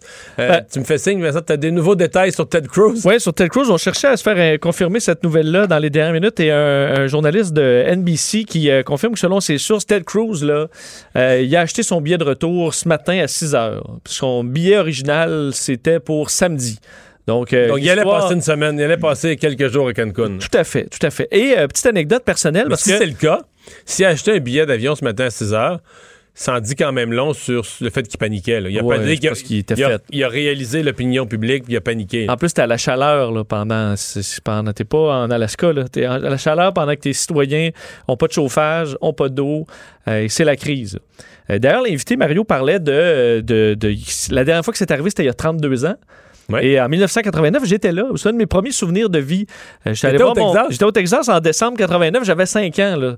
Euh, mon oncle étudiait à Texas A&M. On lui rendait visite. Et je me souviens, mais c'est assez flou, là, c'est dans la tête d'un enfant de 5 ans. Mais on était allé euh, à SeaWorld. Et les flamants roses étaient secourus par le personnel parce que leurs pattes gelaient dans le, le- le- petit lac. Leurs pattes étaient coincées parce qu'il y avait une couche de glace euh, et euh, les, les tuyaux gelaient. Je me souviens justement, on courait après les, euh, les, les oiseaux parce que euh, il y avait des problèmes de froid à SeaWorld en raison de cette vague de froid historique. Et on, s'était pas vu pire depuis 1989. Et c'est le, alors moi, dans mon souvenir, le Texas, il fait froid là, parce que je suis allé juste en décembre 89 et euh, ça se reproduit euh, cette année, 32 ans plus tard. Tu sais, moi, je suis allé à coup de joie une fois, puis il faisait 22, 23 degrés. C'était la journée la plus chaude de l'été. Monde, fait super beau, un coup de joie, que- pas de ça. problème. On a juste l'expérience qu'on a. Hein? D'autres. Mario Dumont, un vent d'air frais. Pas étonnant que la politique soit sa deuxième nature. Vous écoutez Mario Dumont et Vincent Dessureau. Alors, Vincent, on a déjà une photo Oui. de Mars. Euh, première photo, euh, ça a été quand même rapide, hein, du euh, robot euh, Perseverance qui a fait son amarcissage ou son atterrissage sur Mars. euh, tout totalement réussi, du moins à ce qu'on euh, a comme détail à l'heure actuelle. Alors, on a envoyé sur Terre, vers la Terre, une première photo et on voit, euh, je vois, on voit même. C'est clair, merci. Hein, oui. C'est incroyable. assez clair. Bon, on comprend que là, on est dans- quand même euh, de- depuis les premiers robots, là, on est des décennies plus tard. Alors, la technologie envoyée là-bas s'est améliorée. J'ai bien hâte de voir ce que le robot va nous, euh, euh, va nous permettre de recevoir. Évidemment, on a beaucoup parlé de notre québécoise là-bas. On dit que les premières heures, euh, c'était tout simplement tester, euh, commencer à alimenter les systèmes, s'assurer s'assurer que tout fonctionne. Alors, on commence pas Ouais, à faire le tour du la- jardin. là. Il s'assure que tout, rien ne s'est brisé durant la- le voyage. là. tester tous les programmes. Et des fois, ça arrive, là, par exemple, euh, de ce que j'ai vu sur plusieurs missions de la NASA. Des fois, on a des problèmes avec un système et là, on doit euh, faire des modifications Ben, dans que là, le code été- source et tout ça. Ça a été soumis à des températures de moins, je sais pas combien de centaines de degrés. Euh, après ça, la Là, friction euh, rentrant dans l'atmosphère. 2000 plus- degrés. 2000 degrés. Évidemment, c'était sous un, un bouclier protecteur, mais il y a plein d'éléments euh, qui peuvent effectivement poser problème. Alors, on fait tous ces tests-là, mais pour l'instant, les nouvelles sont très bonnes. Bon, euh, le, premier ministre, M. Legault, qui a dit la pandémie passe devant la langue. Oui, et ce dossier-là de la, réforme de la loi 101, ça va attendre encore. Ça fait quelques fois, c'était prévu initialement l'automne dernier. Euh, on avait euh, reporté le tout en raison de la pandémie et on le fait encore. En fait, on devrait dévoiler le contenu d'ici la mi-juin. Évidemment, ce n'est pas rep- repoussé encore. Selon François Legault, ben, à l'heure actuelle, on se concentre sur la pandémie. Il est toujours inquiet. Il y a des défis devant nous et tout ça. Tout ça arrive malgré euh, ce, ce- nouveau livre du professeur de mathématiques retraité de l'Université d'Ottawa, chercheur statisticien Charles Castonguay, qui s'inquiète de l'état du français, euh, qui dégringole, selon lui, à une vitesse jamais vue. L'anglais qui euh, tire son épingle du jeu, du jeu, augmentant légèrement au point de vue de la langue la plus parlée à la maison. Alors, c'est un sujet qui est important. La question des cégeps anglophones également. Alors, on est encore à établir tous ces éléments. On est dans des discussions, mais visiblement au gouvernement du Québec, ben, on est débordé par la pandémie. Alors, ça devra attendre. Alors qu'on sait que du côté du fédéral, Mélanie Joly, euh, ben, va déposer va- sa réforme demain. là. tout à fait, de la loi sur les langues officielles. Alors, le fédéral, là-dessus, va aller un peu plus vite que le provincial, mais qui nous promet d'agir, mais euh, faudra être patient. Ben, ça devient long, là. Les rapports d'un, les rapports d'un an. euh, Tout à fait. On se demande, à les, ceux qui s'occupent de la loi 101, à quel point la pandémie, en ce moment, ça les occupe là, ben, là, euh, c'est- dans ce cas-ci, c'est Simon Jolin Barrette. là. Il n'est pas ministre de la Santé. Il est ministre de la Justice, responsable du dossier linguistique. Est-ce que vraiment. la- Il fait peut-être sa formation pour donner des vaccins. Oui, euh, peut-être bien. Effectivement, Non, il devrait quand même avoir du temps de libre. S'il s'occupait de, de déposer un projet de loi, le faire avancer, qu'avec les autres députés de la même commission parlementaire, il l'étudie à l'Assemblée nationale, est-ce que vraiment euh, ça nuirait à la, au combat contre le, le virus? Je sais pas. Mais pourquoi on attend, de- dans ce cas-là, se rapprocher plus près des élections? Non, mais peut-être que stratégiquement, euh, ce qui se tient stratégiquement, c'est de dire au lendemain de la pandémie, les gens vont haïr le gouvernement. Pour toutes sortes de raisons, parce qu'il va les avoir privés être de épuisés. parce qu'il va être épuisé, il va les avoir privés de popcorn, il va y avoir des commerces qui vont avoir fermé en chemin, toutes sortes d'affaires. Et donc, euh, tu veux relancer ton action sur un, un nouveau dossier où tu penses qu'il y a une majorité qui est derrière toi, la, la- la- la nouvelle charte de la langue française, donc tu repars sur des nouvelles bases, un, un nouveau thème. Alors que si tu le fais pendant, ben tu ramasses pas vraiment le crédit pour ça. Mais il faut que ça se fasse, là, c'est juste ça. C'est qu'à un point, c'est que tu le feras plus du tout. Tu vas arriver, tu vas être à la fin du mandat, puis ça va, ça va, ça va tomber à l'eau. Euh, moi, ce serait ma, ce serait ma crainte. Euh, une fin de soirée difficile pour trois hommes de Saguenay. Ouais, deux histoires un peu particulières là, par rapport à la pandémie. Ce ne sera pas les champions du jour, en commençant par euh, la ville de Saguenay, en fait, à l'abbé. Et l'abbé, ça fait quelques histoires. J'ai de la famille là-bas, euh, mais il y a quelques histoires euh, de party ou d'interventions policières un peu particulières. C'est arrivé hier soir, alors que trois hommes qui habitent dans des adresses différentes se sont retrouvés à la même adresse. On parle d'hommes dans la, de la cinquantaine et soixantaine. Se sont fait prendre pour non-respect du couvre-feu là, à 22h40. Pourquoi? Parce que, ce qu'on comprend bien chaud, là, dans un, un état d'ébriété avancé, ils faisaient des blagues au 911. Ils appelaient au Ah, ça, 911. c'est bon comme blague. Ben oui, surtout à 50 ans ou à 60 ans. T'appelles au 911 puis tu raccroches. Alors là, au 911, ils les ont rappelés. Puis là, ils ont dit Ah, non, non, il se passe rien, ils raccrochent. Mais ils ont rappelé encore. Alors après quelques appels au 911, ben, les policiers se sont dirigés, enfin, ont localisé l'appel, se sont dirigés pour se rendre compte qu'il y avait trois personnes, euh, dont deux n'avaient pas d'affaires là. Alors, ben, 1550 dollars euh, chaque, euh, rapport d'infraction. Et plus tard dans la nuit, d'autres individus qui ont été arrêtés là, dans un hôtel de savent-tu que si ma mère maintenant a, a le numéro d'appel entrant, là, Ont Oui, tu dis au 911, il ne faut pas me retrouver assez vite. Tu as tout à fait raison. Tout à fait raison. Donc, c'est pas, euh, pas un très bon plan. Et l'autre, c'est celui-là encore beaucoup plus grave. Deux Canadiens euh, qui ont contracté la COVID-19 au Mexique, qui viennent d'écoper d'amendes pour avoir falsifié les résultats de leur test de dépistage pour pouvoir rentrer au pays. Donc, Transport Canada qui a imposé des amendes à deux voyageurs canadiens après une enquête parce que eux se sont présentés avec un résultat de test de COVID euh, négatif, mais qui était, on dit, faux ou trompeur. Ils ont fait une fausse déclaration et euh, de sorte qu'ils ont pris l'avion sciemment sachant qu'ils venaient d'avoir un test positif à la COVID-19. Ce qui me surprend, Mario, je ne sais pas ton, ton avis, parce que c'est un, un dossier de s'en foutre comme ça de la santé publique. tu, peux, euh, tu peux tuer des gens dans l'avion, tu peux déclencher une. Tu peux amener des variants, tu peux causer des morts véritables euh, par une totale inconscience planifiée parce que tu as falsifié des résultats.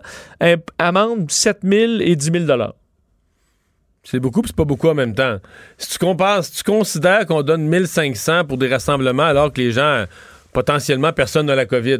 ils pourraient l'avoir, on fait de la prévention, mais quelqu'un qui sait l'avoir, quelqu'un qui est conscient d'être porteuse de maladie, on n'est pas loin. J'ai quelqu'un qui loue son chalet là, à un groupe, puis il n'a pas le droit. C'est, je pense que c'est 5-6 000 euh, qui peut aller l'amende, alors que ça peut être des gens qui n'ont pas la COVID. Là, quand tu sais que tu as la COVID, tu t'en vas dans un avion rempli de monde qui veulent juste être en santé puis survivre. Euh, sciemment, tu fausses des résultats. Je trouve. Euh, c'est, vrai que c'est pas si sévère que ça. Mais c'est, pas, des, pas des pinottes. Non, mais c'est peut-être des millionnaires, on le sait pas. Tandis qu'un dossier le judiciarisé, des, heures de C'est des Québécois, des Canadiens? Les Canadiens, on n'a pas donné euh, d'où ils viennent pour l'instant, mais c'est pas, pas une belle histoire. Mario Dumont, un vent d'air frais. Pas étonnant que la politique soit sa deuxième nature. Vous écoutez Mario Dumont et Vincent Dessureau. On revient sur le rover Persévérance qui s'est posé tout à l'heure sur Mars. Euh, Éric Dupuis est directeur développement de l'exploration spatiale à l'Agence spatiale canadienne. Bonjour, Monsieur Dupuis. Bonjour, Monsieur Dumont. Vous avez suivi ça en direct tout à l'heure? Bien sûr, comme plein de monde intéressé, euh, je peux vous dire qu'en ce moment, il y a beaucoup d'heureux dans les programmes d'exploration planétaire. Ouais, parce que il y, a quand même, euh, je, le mentionnais, c'est quand même émouvant ces moments-là parce que tu vois tous ces gens qui sont tous euh, des génies dans leur domaine. Ceux qui sont assis sur les pupitres d'en avant, ça veut dire qu'ils sont chefs d'une d'une des équipes qui a vu à un des volets du, du programme pour amener la, amener le rover sur place. Qui ce sont tous des, des génies. Et là, ils applaudissent comme des enfants tellement l'émotion est grande une fois que l'opération est réussie. Il y a quelque chose de, au-delà de la science, il y a quelque chose d'émouvant là-dedans. Hein? Ben absolument. Les gens s'y donnent cœur et âme. Euh, lorsque le, rover atterrit, euh, pour certains, c'est le, point culminant d'une carrière. Donc, ces gens-là se sont dévoués. Euh, aujourd'hui, on est content parce que il est atterri à la surface. Vraiment, c'est là que ça commence. On a déjà une photo. Je ne sais pas si vous l'avez vu. On a, oui. on a déjà une photo qui a été envoyée, qui est d'ailleurs euh, euh, claire de façon impressionnante.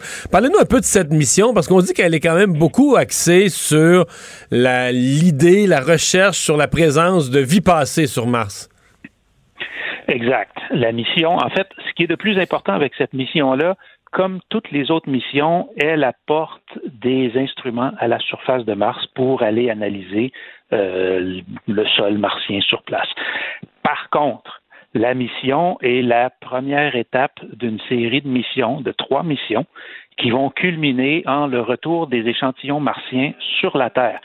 Donc, au lieu de les, de les analyser sur place avec des instruments limités à bord d'un véhicule, on va pouvoir ramener ces échantillons-là dans les années 2030 sur Terre et les analyser dans les laboratoires les plus sophistiqués à notre euh, disponibilité. Ouais, et, ça, c'est une, euh, c'est une, euh, c'est une première. Quand on va ramener, est-ce qu'à date, est-ce qu'on a déjà ramené dans des missions? Non, il n'y a jamais rien qui est revenu de Mars là.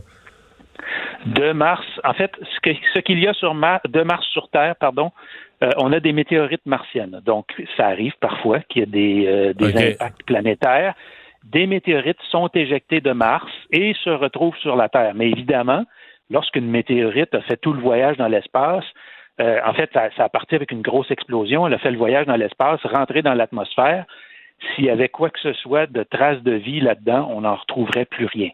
Donc, l'idée d'aller euh, avec cette mission-là, c'est qu'on va aller chercher les échantillons à un endroit qui était un ancien lac qui aujourd'hui a séché. On voit qu'il y a un delta de rivière qui s'y déversait. Donc, c'est probablement le meilleur endroit pour aller chercher des traces de l'histoire de Mars et peut-être même de vie. Dans, les, ce qu'on recherche comme traces de vie passée, est-ce que c'est vraiment dans le, microscopique euh, des, petites cellules ou on pourrait s'imaginer une forme de vie un petit peu plus évoluée? Je parle peut-être de petits insectes fossilisés. Est-ce qu'on peut rêver euh, qu'il y a des chances de trouver ça? Écoutez, euh, je pense que rêver, c'est le bon mot. Euh, on trouvera pas de dinosaures, on trouvera pas de martiens. Euh, on, remonte à plusieurs, quelques milliards d'années dans le passé, à l'époque où la vie s'est développée sur Terre. Donc, déjà, si la seule chose qu'on trouvait était des traces de structures fossilisées qui évoquent la vie au niveau microscopique, je pense que tout le monde serait en état d'extase.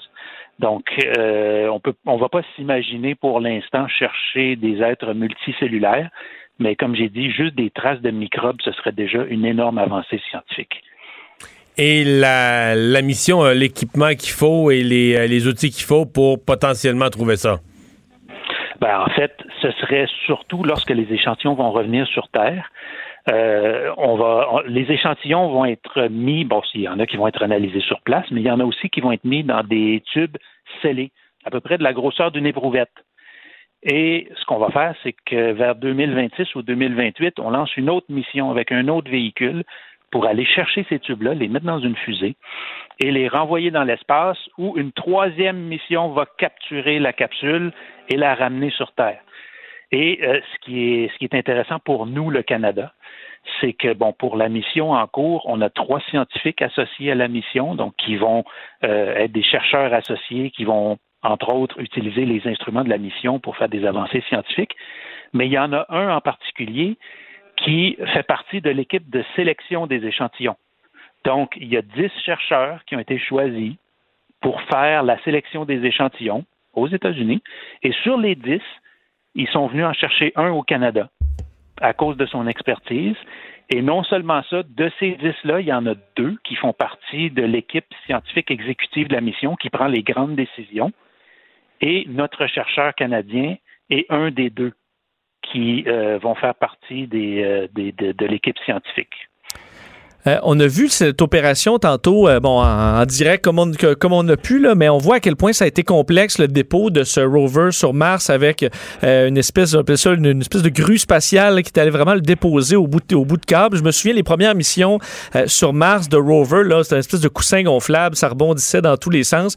Est-ce que on a plus quand même, est-ce qu'on a une grande avancée dans ce qui s'est passé aujourd'hui dans la façon de déposer des engins sur Mars qu'on pourrait reproduire par la suite avec ce travail-là de déjà bien entendu Absolument. la raison pour laquelle on n'utilise plus les ballons, euh, c'est à cause de la masse du véhicule. Donc, le véhicule euh, Persévérance, qui est en fait une copie presque conforme du véhicule Curiosity, qui était son prédécesseur, a utilisé le même mécanisme pour le déposer à la surface, ce qu'ils appellent le Sky Crane, l'espèce de grue. Euh, la raison pour laquelle on n'utilise pas les ballons, c'est que ces véhicules-là sont maintenant trop lourds. Euh, ils transportent trop d'équipements et on n'est pas capable de faire un système avec des ballons qui survivraient à l'atterrissage. Donc, ça nous va se forcer vers une solution plus complexe, mais qui a maintenant fait ses preuves deux fois de suite. Euh, donc, vous avez raison, c'est probablement une solution sur laquelle on va pouvoir compter pour l'avenir. Ben, euh, on va euh, voir. Là, on en a pour, on dit, une année lunaire, ce qui est presque deux ans à notre, euh, dans nos années à nous, à faire tous les, travaux, toutes les études qui sont prévues dans ce programme. Hein? C'est exact. Une année martienne, qui est la mission de base. Et puis, comme le, véhicule est équipé d'une source nucléaire pour l'énergie, en fait, il va être capable de survivre beaucoup plus longtemps. Et on risque de continuer à faire des expériences avec euh, par la suite. Euh, merci beaucoup d'avoir été là. Tout Au revoir, Éric Dupuis, directeur développement de l'exploration spatiale à l'Agence spatiale canadienne. Mario Dumont et Vincent Dessureau. Inséparables comme les aiguilles d'une montre. Cube Radio. Le, le, commentaire de Richard Martineau. Des commentaires pas comme les autres. Salut Richard.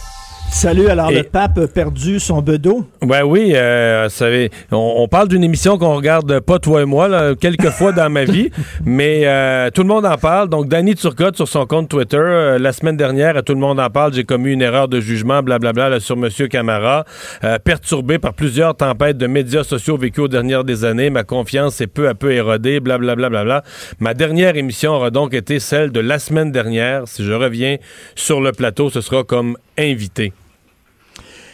Écoute, ce qui me fait sourire là-dedans, c'est que tu connais la phrase La révolution tue ses enfants, la révolution dévore ses propres enfants. Alors là, tu vois des gens qui sont très, très à gauche et qui, eux autres aussi, pensent à la moulinette du mouvement woke, parce que c'est un peu ça, là. C'est lui, il a, il a- il a posé une question qui, moi, bon, je, je, je, je l'ai pas vu en direct, j'ai lu après ça. Il y avait euh, à midi cam- camarade devant lui, il a dit, puis vas-tu encore euh, parler au cellulaire au volant? Moi, je trouve ça drôle, il y a rien, c'est un, un petit gag. Et là, ça a déferlé, ça a l'air, médias sociaux, les gens ont trouvé ça épouvantable. On connaît la question qui tue de Danny Turcotte, c'est la question qui pu, comment as-tu pu oser, etc. Et lui, devant ce mur de critiques-là, a mis le genou à terre en disant ben écoute là peut-être j'ai plus ma place etc et là tu vois que de plus en plus euh, le mouvement woke euh, euh, commence à taper sur les gens qui sont pas suffisamment à gauche pour eux autres et quand tu dis là que qu'un Danny Turcotte Et plus assez à gauche, hein? et plus assez à gauche pour ce mouvement-là, ça te montre à quel point, là, c'est décrinqué, là. Et après ça, ils vont avoir la peau de qui? Marie-Louise Arsenault? Ils vont avoir la peau de... le- Tu sais, ils sont en train de bouffer leur propre gang. Parce que si t'es pas à gauche comme eux autres, t'es à l'extrême droite. Mais là, quand même, euh, oui, je comprends, mais là, quand même, ils vont faire quoi? Euh, est-ce que ça est-ce que ça remet en question le concept de l'émission? Hey, tu peux pas mettre quelqu'un d'autre dans cette chaise-là, là. Parce que là, il arrive Ben, avec... il Ils ont acheté un concept. De ce que je comprends, vu qu'ils achètent le concept, il ça prend un fou du roi. Là. Ah, Sinon, ouais. il faut qu'il aille demander à- au propriétaire euh, qui, qui euh, j'oublie son nom en France. là. Euh, et Parce que, parce que ce que ma compréhension, là, c'est que dans ses plaintes qu'il dit Danny Turcotte, puis dans ce qu'on lui a, c'est qu'il il était fait, son rôle était fait pour faire du montage, là. C'est drôle. Mais- mais- il, mais- il mais fait des petits commentaires, c'est drôle une fois sur deux. Quand sa joke est moffée, on la coupe au montage. Quand sa joke est réussie. Mais Et là, c'est en direct. Et là, c'est en direct. Il a, Ben oui, moins sa direct. place. Et Hugo Dumas, dans la presse, a écrit tout un texte en disant qu'il avait plus sa place avec la nouvelle formule. Euh, il y a peut-être beaucoup de gens qui se posaient cette question-là parce que c'est hyper monté. Hein. Regarde, moi, Mais- là, euh, moi, euh, tu sais, euh, euh, euh, Gu- Guillaume Lepage, il faut, faut s'entendre. Guillaume Lepage, il y a ses cartons sur lesquels est écrit ces, les, questions qui ont été écrites par des recherchistes. Il y a un téléprompteur, un télésouffleur sur lequel apparaissent des questions puis des remarques qu'il devrait poser. Il y a des oreillettes dans laquelle tu as, la, la, la chef recherchiste qui lui parle, tu as aussi André Ducharme qui lui parle. Tu sais, c'est comme lui il est là en avant, là. mais c'est pas comme une entrevue. Là, comme moi, j'en ai fait des entrevues pendant 23 ans au Franc-Tireur. C'était moi puis c'était la personne devant moi. J'avais pas une oreillette, j'avais pas un télésouffleur, j'avais pas des gens en, en dessous du bureau qui me soufflaient des questions puis tout ça. C'est- ça, là. Tout le monde en parle. C'est comme euh, c'est une grosse Mais- machine, beaucoup de montage. Écoute, je sais pas si tu as vu le générique de Tout le monde en parle, mais il y a quelqu'un qui écrivait les textes. Mais c'est ça, on avait Turcotte. embauché pour aider Danny Turcotte dans ce- ce- ce- cette difficile période qu'on peut comprendre. Il avait Il y embauché qui écrivait, un... Ça a l'air qu'ils sont pas tout seuls. de ils sont pas capables de poser des questions tout seuls. Ils sont pas capables d'arriver avec des tout seuls. Ils ont besoin de scripteurs. Fait que là, Danny Turcotte avait besoin de scripteurs, mais là, t'étais en direct. Tu peux pas faire la même affaire. Là. Donc, euh, tu sais, il, a décidé de laisser tomber. Mais, mais ça montre à quel point le mouvement woke là, sont en train de s'auto-cannibaliser. Et moi, moi, je je suis comme toi. euh, je pense que tu penses pas tes dimanches soirs en regardant tout le monde en parle. Euh, écoute, ils m'ont appelé. euh, ils voulaient à tout prix que pour la fin des francs-tireurs que je sois tout le monde en parle, que j'aille à l'émission. Marie-Louise Arsenault, euh, ils m'ont appelé pour aller à l'émission dans les médias à Télé-Québec. J'ai dit, euh, je suis pas masochiste, moi. Pourquoi j'irais là? Pourquoi j'arriverais avec mon nom, vous apporter des codes d'écoute? Parce que j'imagine si vous m'invitez, c'est parce que vous, vous pensez que les gens vont, vont regarder ça. Pourquoi j'irais là? Et qu'est-ce que j'ai à gagner là-dedans? Je vais aller là, vous allez être six sur moi, à me dévorer vivant, euh, puis à vous curer les dents après. Quel est le fun de ces... C'est plus les émissions d'entrevue, ce sont des tribunaux d'inquisition. Mais Richard, je vous pose la question, si on doit remplacer euh, Danny Turcotte, là je me dis on n'ira pas avec un, un homme blanc, mais est-ce que si tu vas ailleurs et là on dit ben là si, si on met un fou du roi, celui qui est le fou du roi, c'est euh, quelqu'un euh, qui vient d'une minorité, ben là ça va être aussi euh, ça va mal passer. Quand même, ben, ce sera pas facile de Ah trouver non, la bonne personne pour ça. Puis là, on va comparer avec Danny. Non, non, je, je- ben c'est sûr que ça va prendre, écoute, ça va prendre une fille. Ça, c'est sûr, et une fille euh, de minorité impossible visible. qu'elle soit québécoise de, une de fille souche, de minorité c'est impossible. là. Et si si elle peut être handicapée, ça serait absolument génial. Et il cocherait toutes les cases. Radio-Canada serait super content. Radio-Canada, en qui fait justement, vous le savez, là, un atelier de formation d'une heure à leurs employés pour qu'ils s'ouvrent à la diversité, alors que les cadres de Radio-Canada, les cadres supérieurs, ils sont une douzaine, sont tous blancs. Ils sont tous blancs, mais ils demandent à leurs employés de réfléchir à leurs privilèges. Peut-être qu'ils se sentaient privilégiés, puis il a décidé de, de quitter pour laisser la place aux autres. Qui sait? Ouais. Je pense que le salaire pour le, le- le temps d'antenne euh, du Fou du Roi, c'était un privilège quand même. euh, Oui, c'est un. Je sacré pense que quelqu'un de là. privilégié. Euh, Richard, tu voulais revenir sur le centre-ville de Montréal où visiblement, puis on s'y promène tous les jours, c'est une zone sinistrée. Non, non, c'est parce qu'aujourd'hui, euh, ma fille voulait faire du shopping, elle avait besoin de, de certaines affaires. Je dis, écoute, euh, je vais aller te voir, on va porter un masque, on va aller au centre-ville de Montréal. Euh, euh, j'étais en auto, elle était sur le siège arrière, j'étais en avant comme un chauffeur de taxi.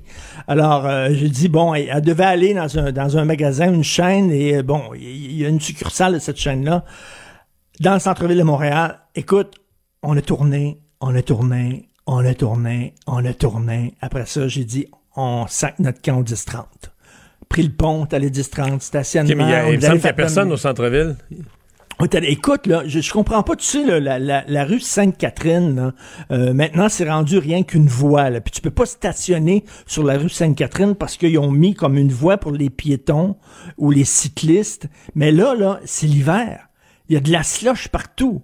Je veux dire, cette voie-là réservée aux piétons est absolument pas utilisée. Sais, c'est comme ça donne strictement rien. Verrais-tu, toi, c'est la rue commerciale principale d'une grande métropole. Verrais-tu la cinquième avenue où on dit on va couper la cinquième avenue de moitié. Il va avoir moins d'autos puis on va mettre une, une voie réservée aux piétons, aux cyclistes. Totalement ridicule.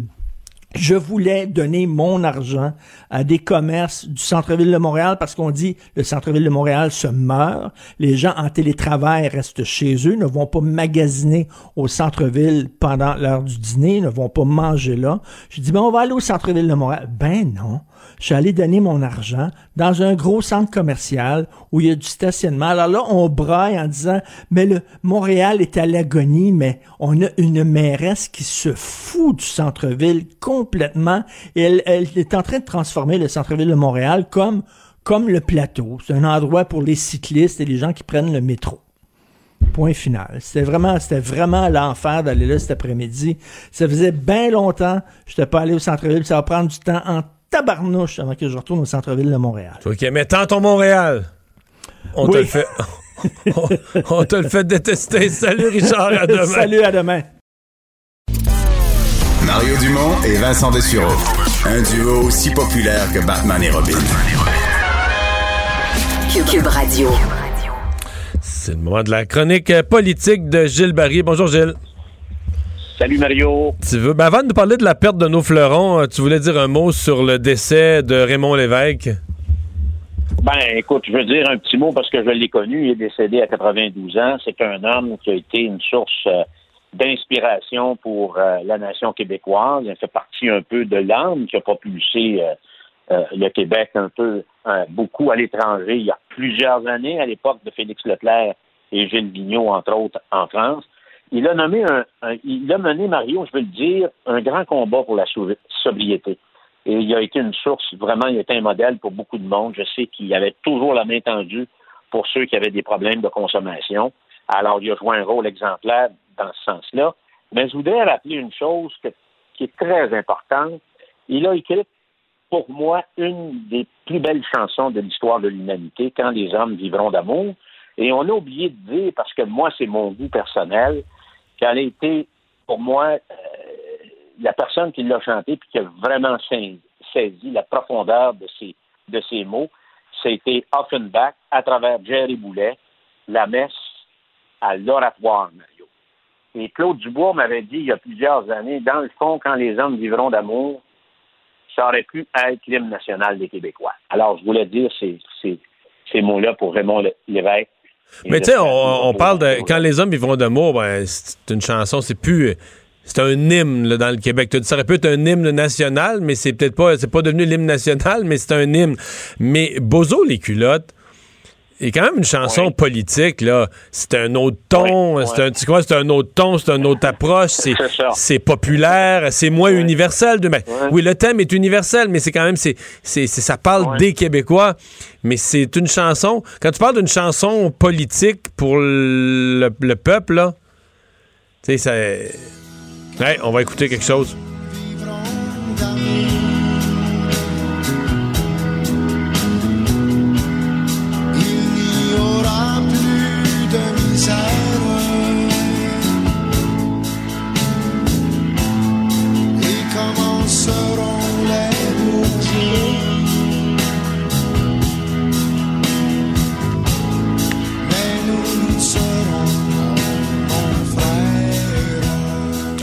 Ah voilà, Sébastien nous a trouvé ça. Merci Sébastien. Gilles, mais t'as raison, j'avais oublié cette, euh, cette magnifique version parce qu'après ça, ça, ça déménage euh, de quelques secondes après. Hein?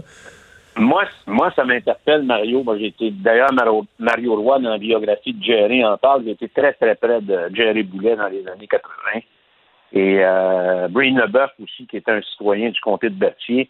Alors, c'est sûr que cette, chanson-là, je l'écoute et elle fera partie de mon, de mon oraison funèbre. Oh. Chantée par Jerry, parce que ça me, ça me touche beaucoup. Je trouve que Jerry a une façon de chanter qui est, qui est propre à lui. Et messe à l'oratoire, en plus, c'était assez sauté à l'époque. Il faut comprendre qu'il y a 40 ans, de faire une grand-messe, c'est une chanson d'Offenbach à l'oratoire Saint-Joseph, c'était quelque chose. Mario, Tu veux me parler de nos fleurons? ben ça, c'est moins... c'est intéressant quand on regarde ce qu'on a bâti au Québec depuis, euh, depuis au-dessus d'un siècle. Et je veux, je veux démontrer l'importance de se battre bec et ongle pour le maintien de nos fleurons. Ça prend 30, 40, 50 ans à bâtir une entreprise qui va peut-être émerger comme fleuron. On peut penser à... L'origine, c'est toujours une entreprise familiale au Québec. Québécois, Transcontinental, Zapito, CGI, Cogeco, Acier Gendron, Gendron, premier tech dans ton coin que tu connais bien. Qui, a- Qui prend de l'expansion au qui prend de l'expansion en Europe, au Portugal, là, ces, ces mois-ci, là. hein? Oui. Et euh, Monroe à Rouen-Noranda, qui est une entreprise très spécialisée dans le secteur des mines, Blais qui est en face, là, qui est propriétaire des Huskies. Alors, on pourrait continuer. La liste est longue.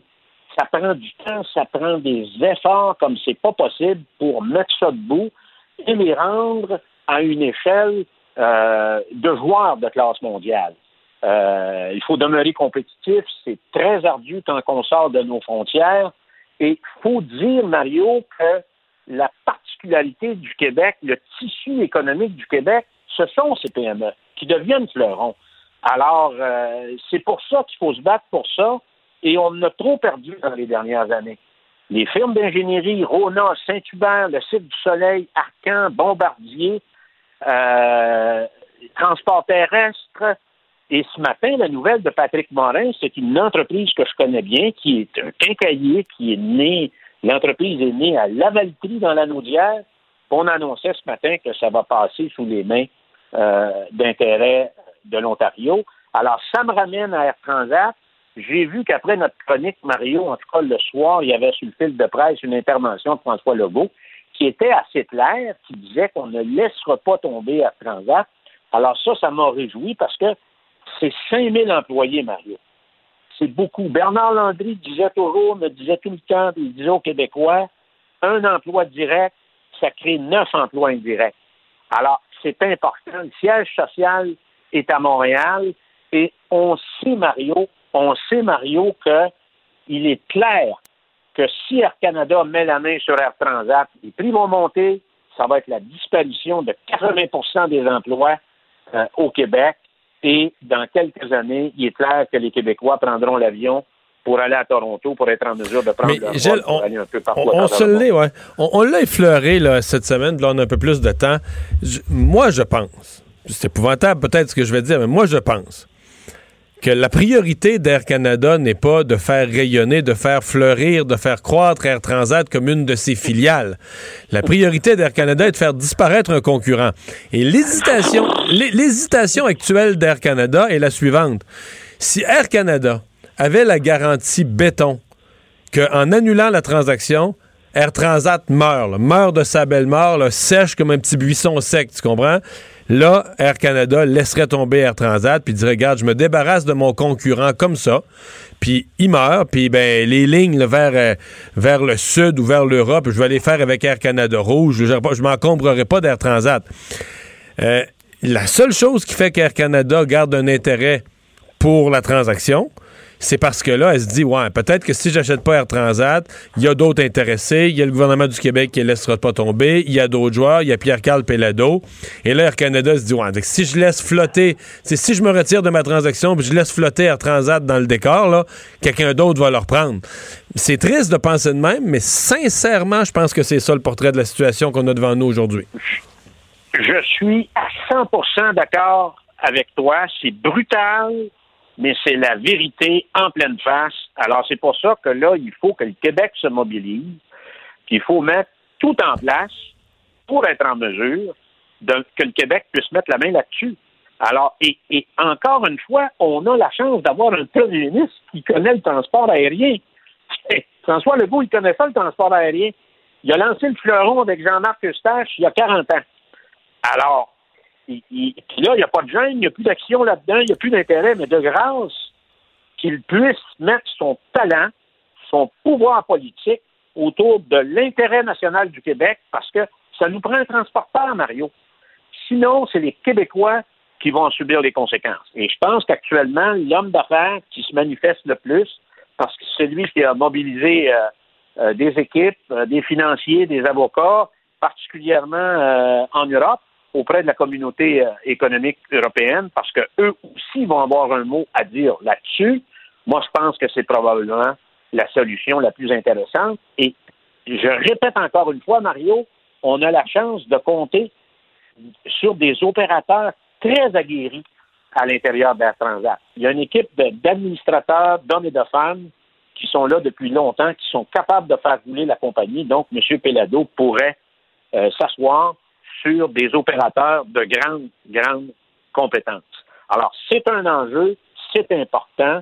Et de grâce, mettons donc nos énergies sur des choses qui créent de la richesse, qui créent de l'argent pour le Québec, et non pas à se mobiliser pour demander à tout boucher une commission d'enquête sur quelque chose.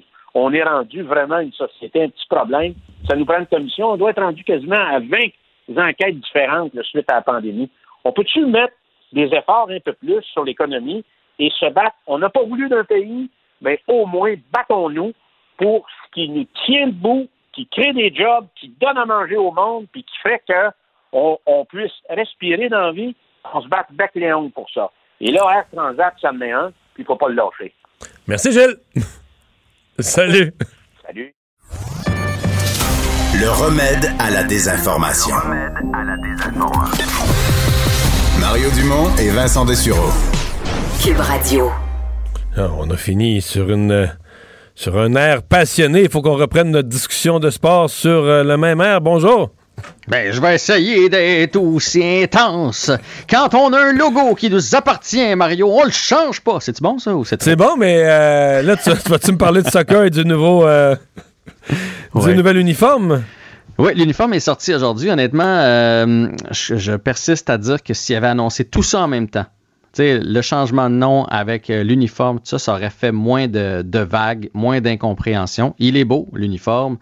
Euh, C'était accompagné d'une vidéo Samuel Piette dans un bain de glace parce que là, on a compris qu'on veut beaucoup axer sur le flocon, sur le fait qu'on est un pays nordique, qu'il y a du soccer quand même ici. On voit même des joueurs arriver au stade Saputo là, avec la neige à mi-mollet. Donc, on, c'est notre nouvelle identité. Le maillot, je ne sais pas si vous avez vu, les gars, il est plus noir avec des petites lignes bleues qui rappellent quand même l'impact. Et moi, j'aime beaucoup dans le noir du chandail il y a les, fameux M puis les flèches. Ça, c'est très beau à l'intérieur, comme du chandail, à l'intérieur du tissu.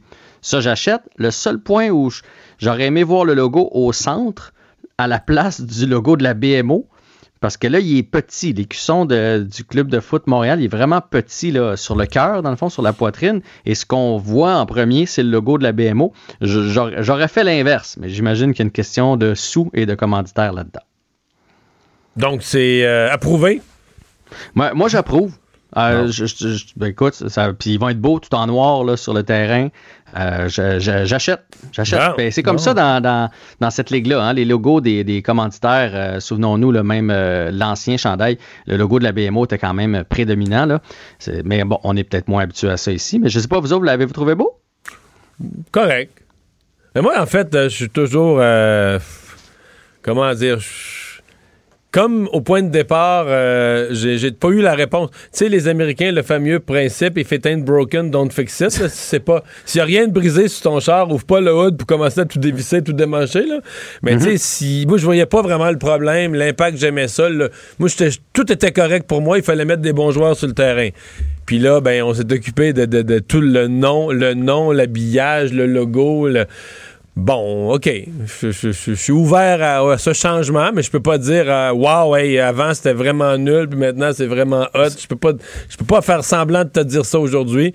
J'ai pas vu quel problème on réglait, puis j'ai de la misère à te dire qu'il est réglé. Mais ça, je suis d'accord avec toi. là. Moi, non, moi, il me dérangeait pas l'impact. Mais je veux dire, à partir du moment où là, c'est ça. Là. Ben on n'aura pas le choix. ouais. Je trouve, je non, mais trouve c'est pas, c'est euh, c'est pas affreux, là. C'est pas- c'est très beau. C'est très tout à fait correct. Mais ça l'était avant les- aussi. C'était très beau avant aussi. Les foulards qui viennent avec, tout ça, c'est beau. Et ils ont bien joué ça dans la, dans la vidéo là, promotionnelle là, qui annonçait tout ça. là. On voit toute l'histoire du soccer à Montréal. On voit des joueurs là, qui ont marqué euh, l'histoire de, de- du club et tout ça. ils ont- je pense qu'ils ont essayé de rallier tout le monde et de, de se racheter. Jean-François, parlons de hockey. Euh, en fait, hier, on a été bousculé par le temps. là, on devait en parler, mais euh, la division ouest de la Ligue nationale. Oui, c'est notre portrait, c'est notre portrait des, des- des divisions qu'on voit jamais jouer où tu nous parles comment va la Ligue. Exactement, on a fait la centrale euh, mardi et là on fait l'ouest ou la division Honda. C'est comme vous voulez parce que vous savez que maintenant il y a des, Ah oui, ils ont des noms, les divisions. Il y a des noms. Et c'est une euh, drôle de division parce que c'est une, c'est probablement la division la plus faible de la Ligue nationale et Ah en oui? même temps, en- oui, oui. il y a- écoute, il y a 10 équipes dans toute la Ligue nationale qui ne jouent pas pour 500. C'est de plus en plus difficile de ne pas jouer pour 500 à cause des matchs de 3 points. Tu peux perdre, mais aller chercher un point en prolongation. Fait que la majorité des, des équipes jouent pour 500 et plus. Il y en a 10 seulement qui ne jouent pas pour 500 et il y en a 4 dans cette seule division-là. Euh, mais en même temps, c'est peut-être la, la division qui regroupe un des champions de la Coupe Stanley. C'est vraiment scindé en deux, cette division-là. Tu as des grosses, grosses, grosses équipes et après ça, tu plus rien. Et qui Alors, serait, le, qui serait équipes- là où les candidats pour être champion pour la Coupe? ben écoute, euh, en troisième position, présentement, tu as l'Avalanche du Colorado. Puis, à mon sens, à moi, l'Avalanche du Colorado, ils sont à pas grand-chose. Euh, tu sais, l'année passée, ils ont perdu dans le septième match de la demi-finale contre Dallas. Ils étaient presque rendus en finale de la Coupe Stanley. Ils ont peut-être le meilleur joueur de la Ligue nationale en Nathan McKinnon. Euh, il est très complet, il est gros, il est fort. Ils ont un paquet de bons jeunes. On pense à Carl McCarr à défense. Samuel Girard va super bien depuis le début de l'année. Philippe Grubauer, le gardien, est en feu. Il y a des statistiques incroyables. Et eux, en plus de ça, là, ils, ont, ils eu de la COVID, ils ont eu des blessés et malgré tout, là, sont troisième dans la ligue, euh, dans, dans, dans Dans la cette division. division-là. Ils ont, ils ont seulement 13 matchs euh, de jouer alors qu'il y en a d'autres qui en ont 16 et 17. Les deux Donc, premiers de la division étant? Saint-Louis. Saint-Louis, ils ont gagné la Coupe il y a deux, deux ans. ans. Euh, euh, Torrey Krug, qu'on est allé chercher pour remplacer Pietrangelo, euh, va super bien. Euh, Perron est très bon euh, à, à l'avant. C'est une équipe, une équipe bien balancée. Et ils ont un jeune qui vient d'arriver, le Jordan Kiro. 6 buts, 8 passes, euh, 14 points en 16 matchs. Il n'a que 22 ans. Donc lui, c'est peut-être la donc, surprise. Donc, l'Avalanche candidat pour la Coupe Stanley. Les Blues aussi. Euh, je suppose que tu vas me dire les Golden Knights aussi, parce que quand même, ils sont depuis qu'ils sont entrés dans la Ligue, il me semble qu'à chaque année, ils sont un candidat. Mais moi, je pense que les, Golden Knights, encore une fois, cette année, pourraient aller jusqu'au bout. Puis ils n'ont pas été chanceux. Hein. Souvenons-nous, le septième match contre San Jose il y a deux ans, la punition qui n'aurait pas dû être appelée. C'est après, d'ailleurs, qu'on a mis les, révisions vidéo pour les pénalités, le 5 minutes qui leur a coûté ce match-là. Euh, L'année passée, il était encore tout près, ils n'ont pas réussi. Ils sont premiers, 14 matchs, 21 points, 10, 3 et 1. Euh, ça va très bien là-bas. Écoute, ils ont une belle brigade défensive. Ils sont allés chercher justement Pietrangelo. Mark Stone, 16 points en 14 matchs. Notre Pacioretty national, 8 buts déjà depuis le début de la saison en 14. Marchesso va bien. Et le gros retour là-bas, c'est Fleury. Marc-André Fleury, qu'on a tassé, balayé du revers de la main l'année passée. Là, il est 7 et 2 en 9 matchs, 1,56 la moyenne de buts alloués par match et 937 son pourcentage d'arrêt. Euh, moi, je suis hyper content pour lui. Ça n'a pas été facile ce qu'il a vécu. Il est resté à Vegas probablement à cause de son gros contrat. Et euh, Les- présentement, c'est le gardien numéro un de l'équipe. Les trois équipes de la Californie qui ont déjà été trois puissances, là, Los Angeles, San Jose puis Anaheim, ça, ça, ça arrache plus grand-chose. Hein? Ça, c'est tout en reconstruction. Ces- Ok. ces, ces- ces- ces équipes-là sont en reconstruction. Euh, il y a encore des bons joueurs ici et là. je veux dire, Kopitar à Los Angeles, a un très, très bon début de saison, mais, mais il est tout seul. Euh, Anaheim, présentement, là, on réussit à se maintenir parce qu'on joue hyper défensif. Le gardien là-bas, déjà trois ou quatre euh, blanchissages, là, John Gibson. Euh, ce qui est intéressant pour nous à Anaheim, c'est qu'il y a un Québécois là-bas qui est premier compteur de l'équipe, euh, Maxime Comtois. Vous vous souvenez de Ah, Maxime oui. Comtois?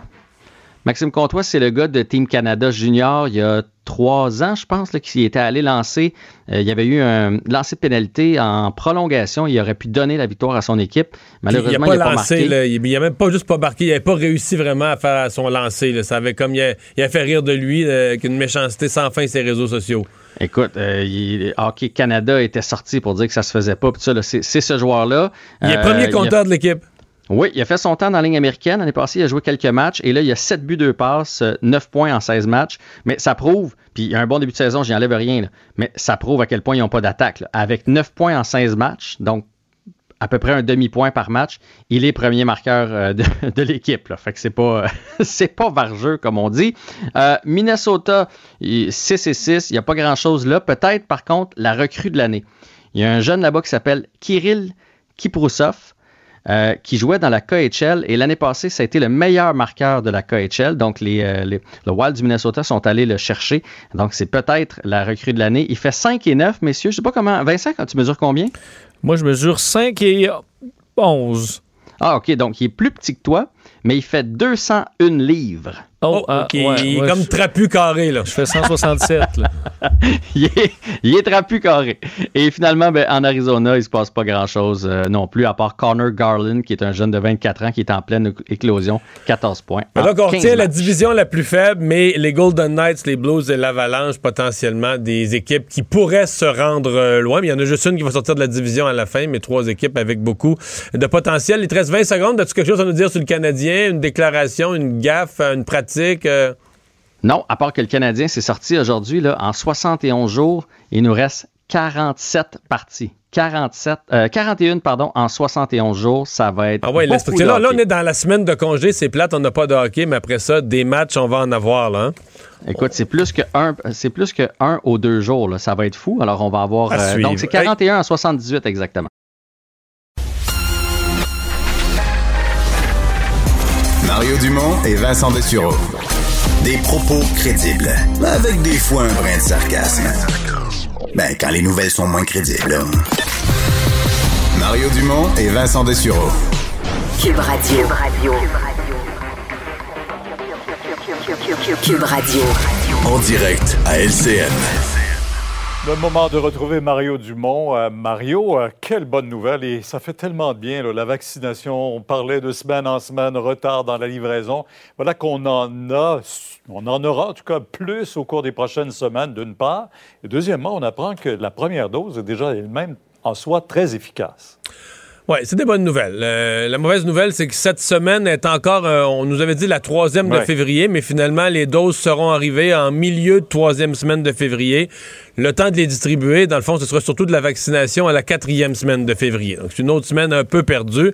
Par contre, à partir de ce moment-là, si on se fie au Major Général Fortin, il n'y a plus de, y a plus d'ambiguïté. C'est-à-dire qu'à partir de la semaine prochaine, vraiment, là, euh, on a des doses, des livraisons qui semblent garanties à toutes les semaines. Donc, on, reprend. C'est quand même spécial ce qu'on a vécu. Là. Un peu de vaccination, euh, décembre, janvier, une espèce de petit départ avec pas beaucoup, pas énormément de doses, mais quand même une vraie petite campagne de vaccination qui se mettait en place et tout à coup qui s'arrête pendant un mois.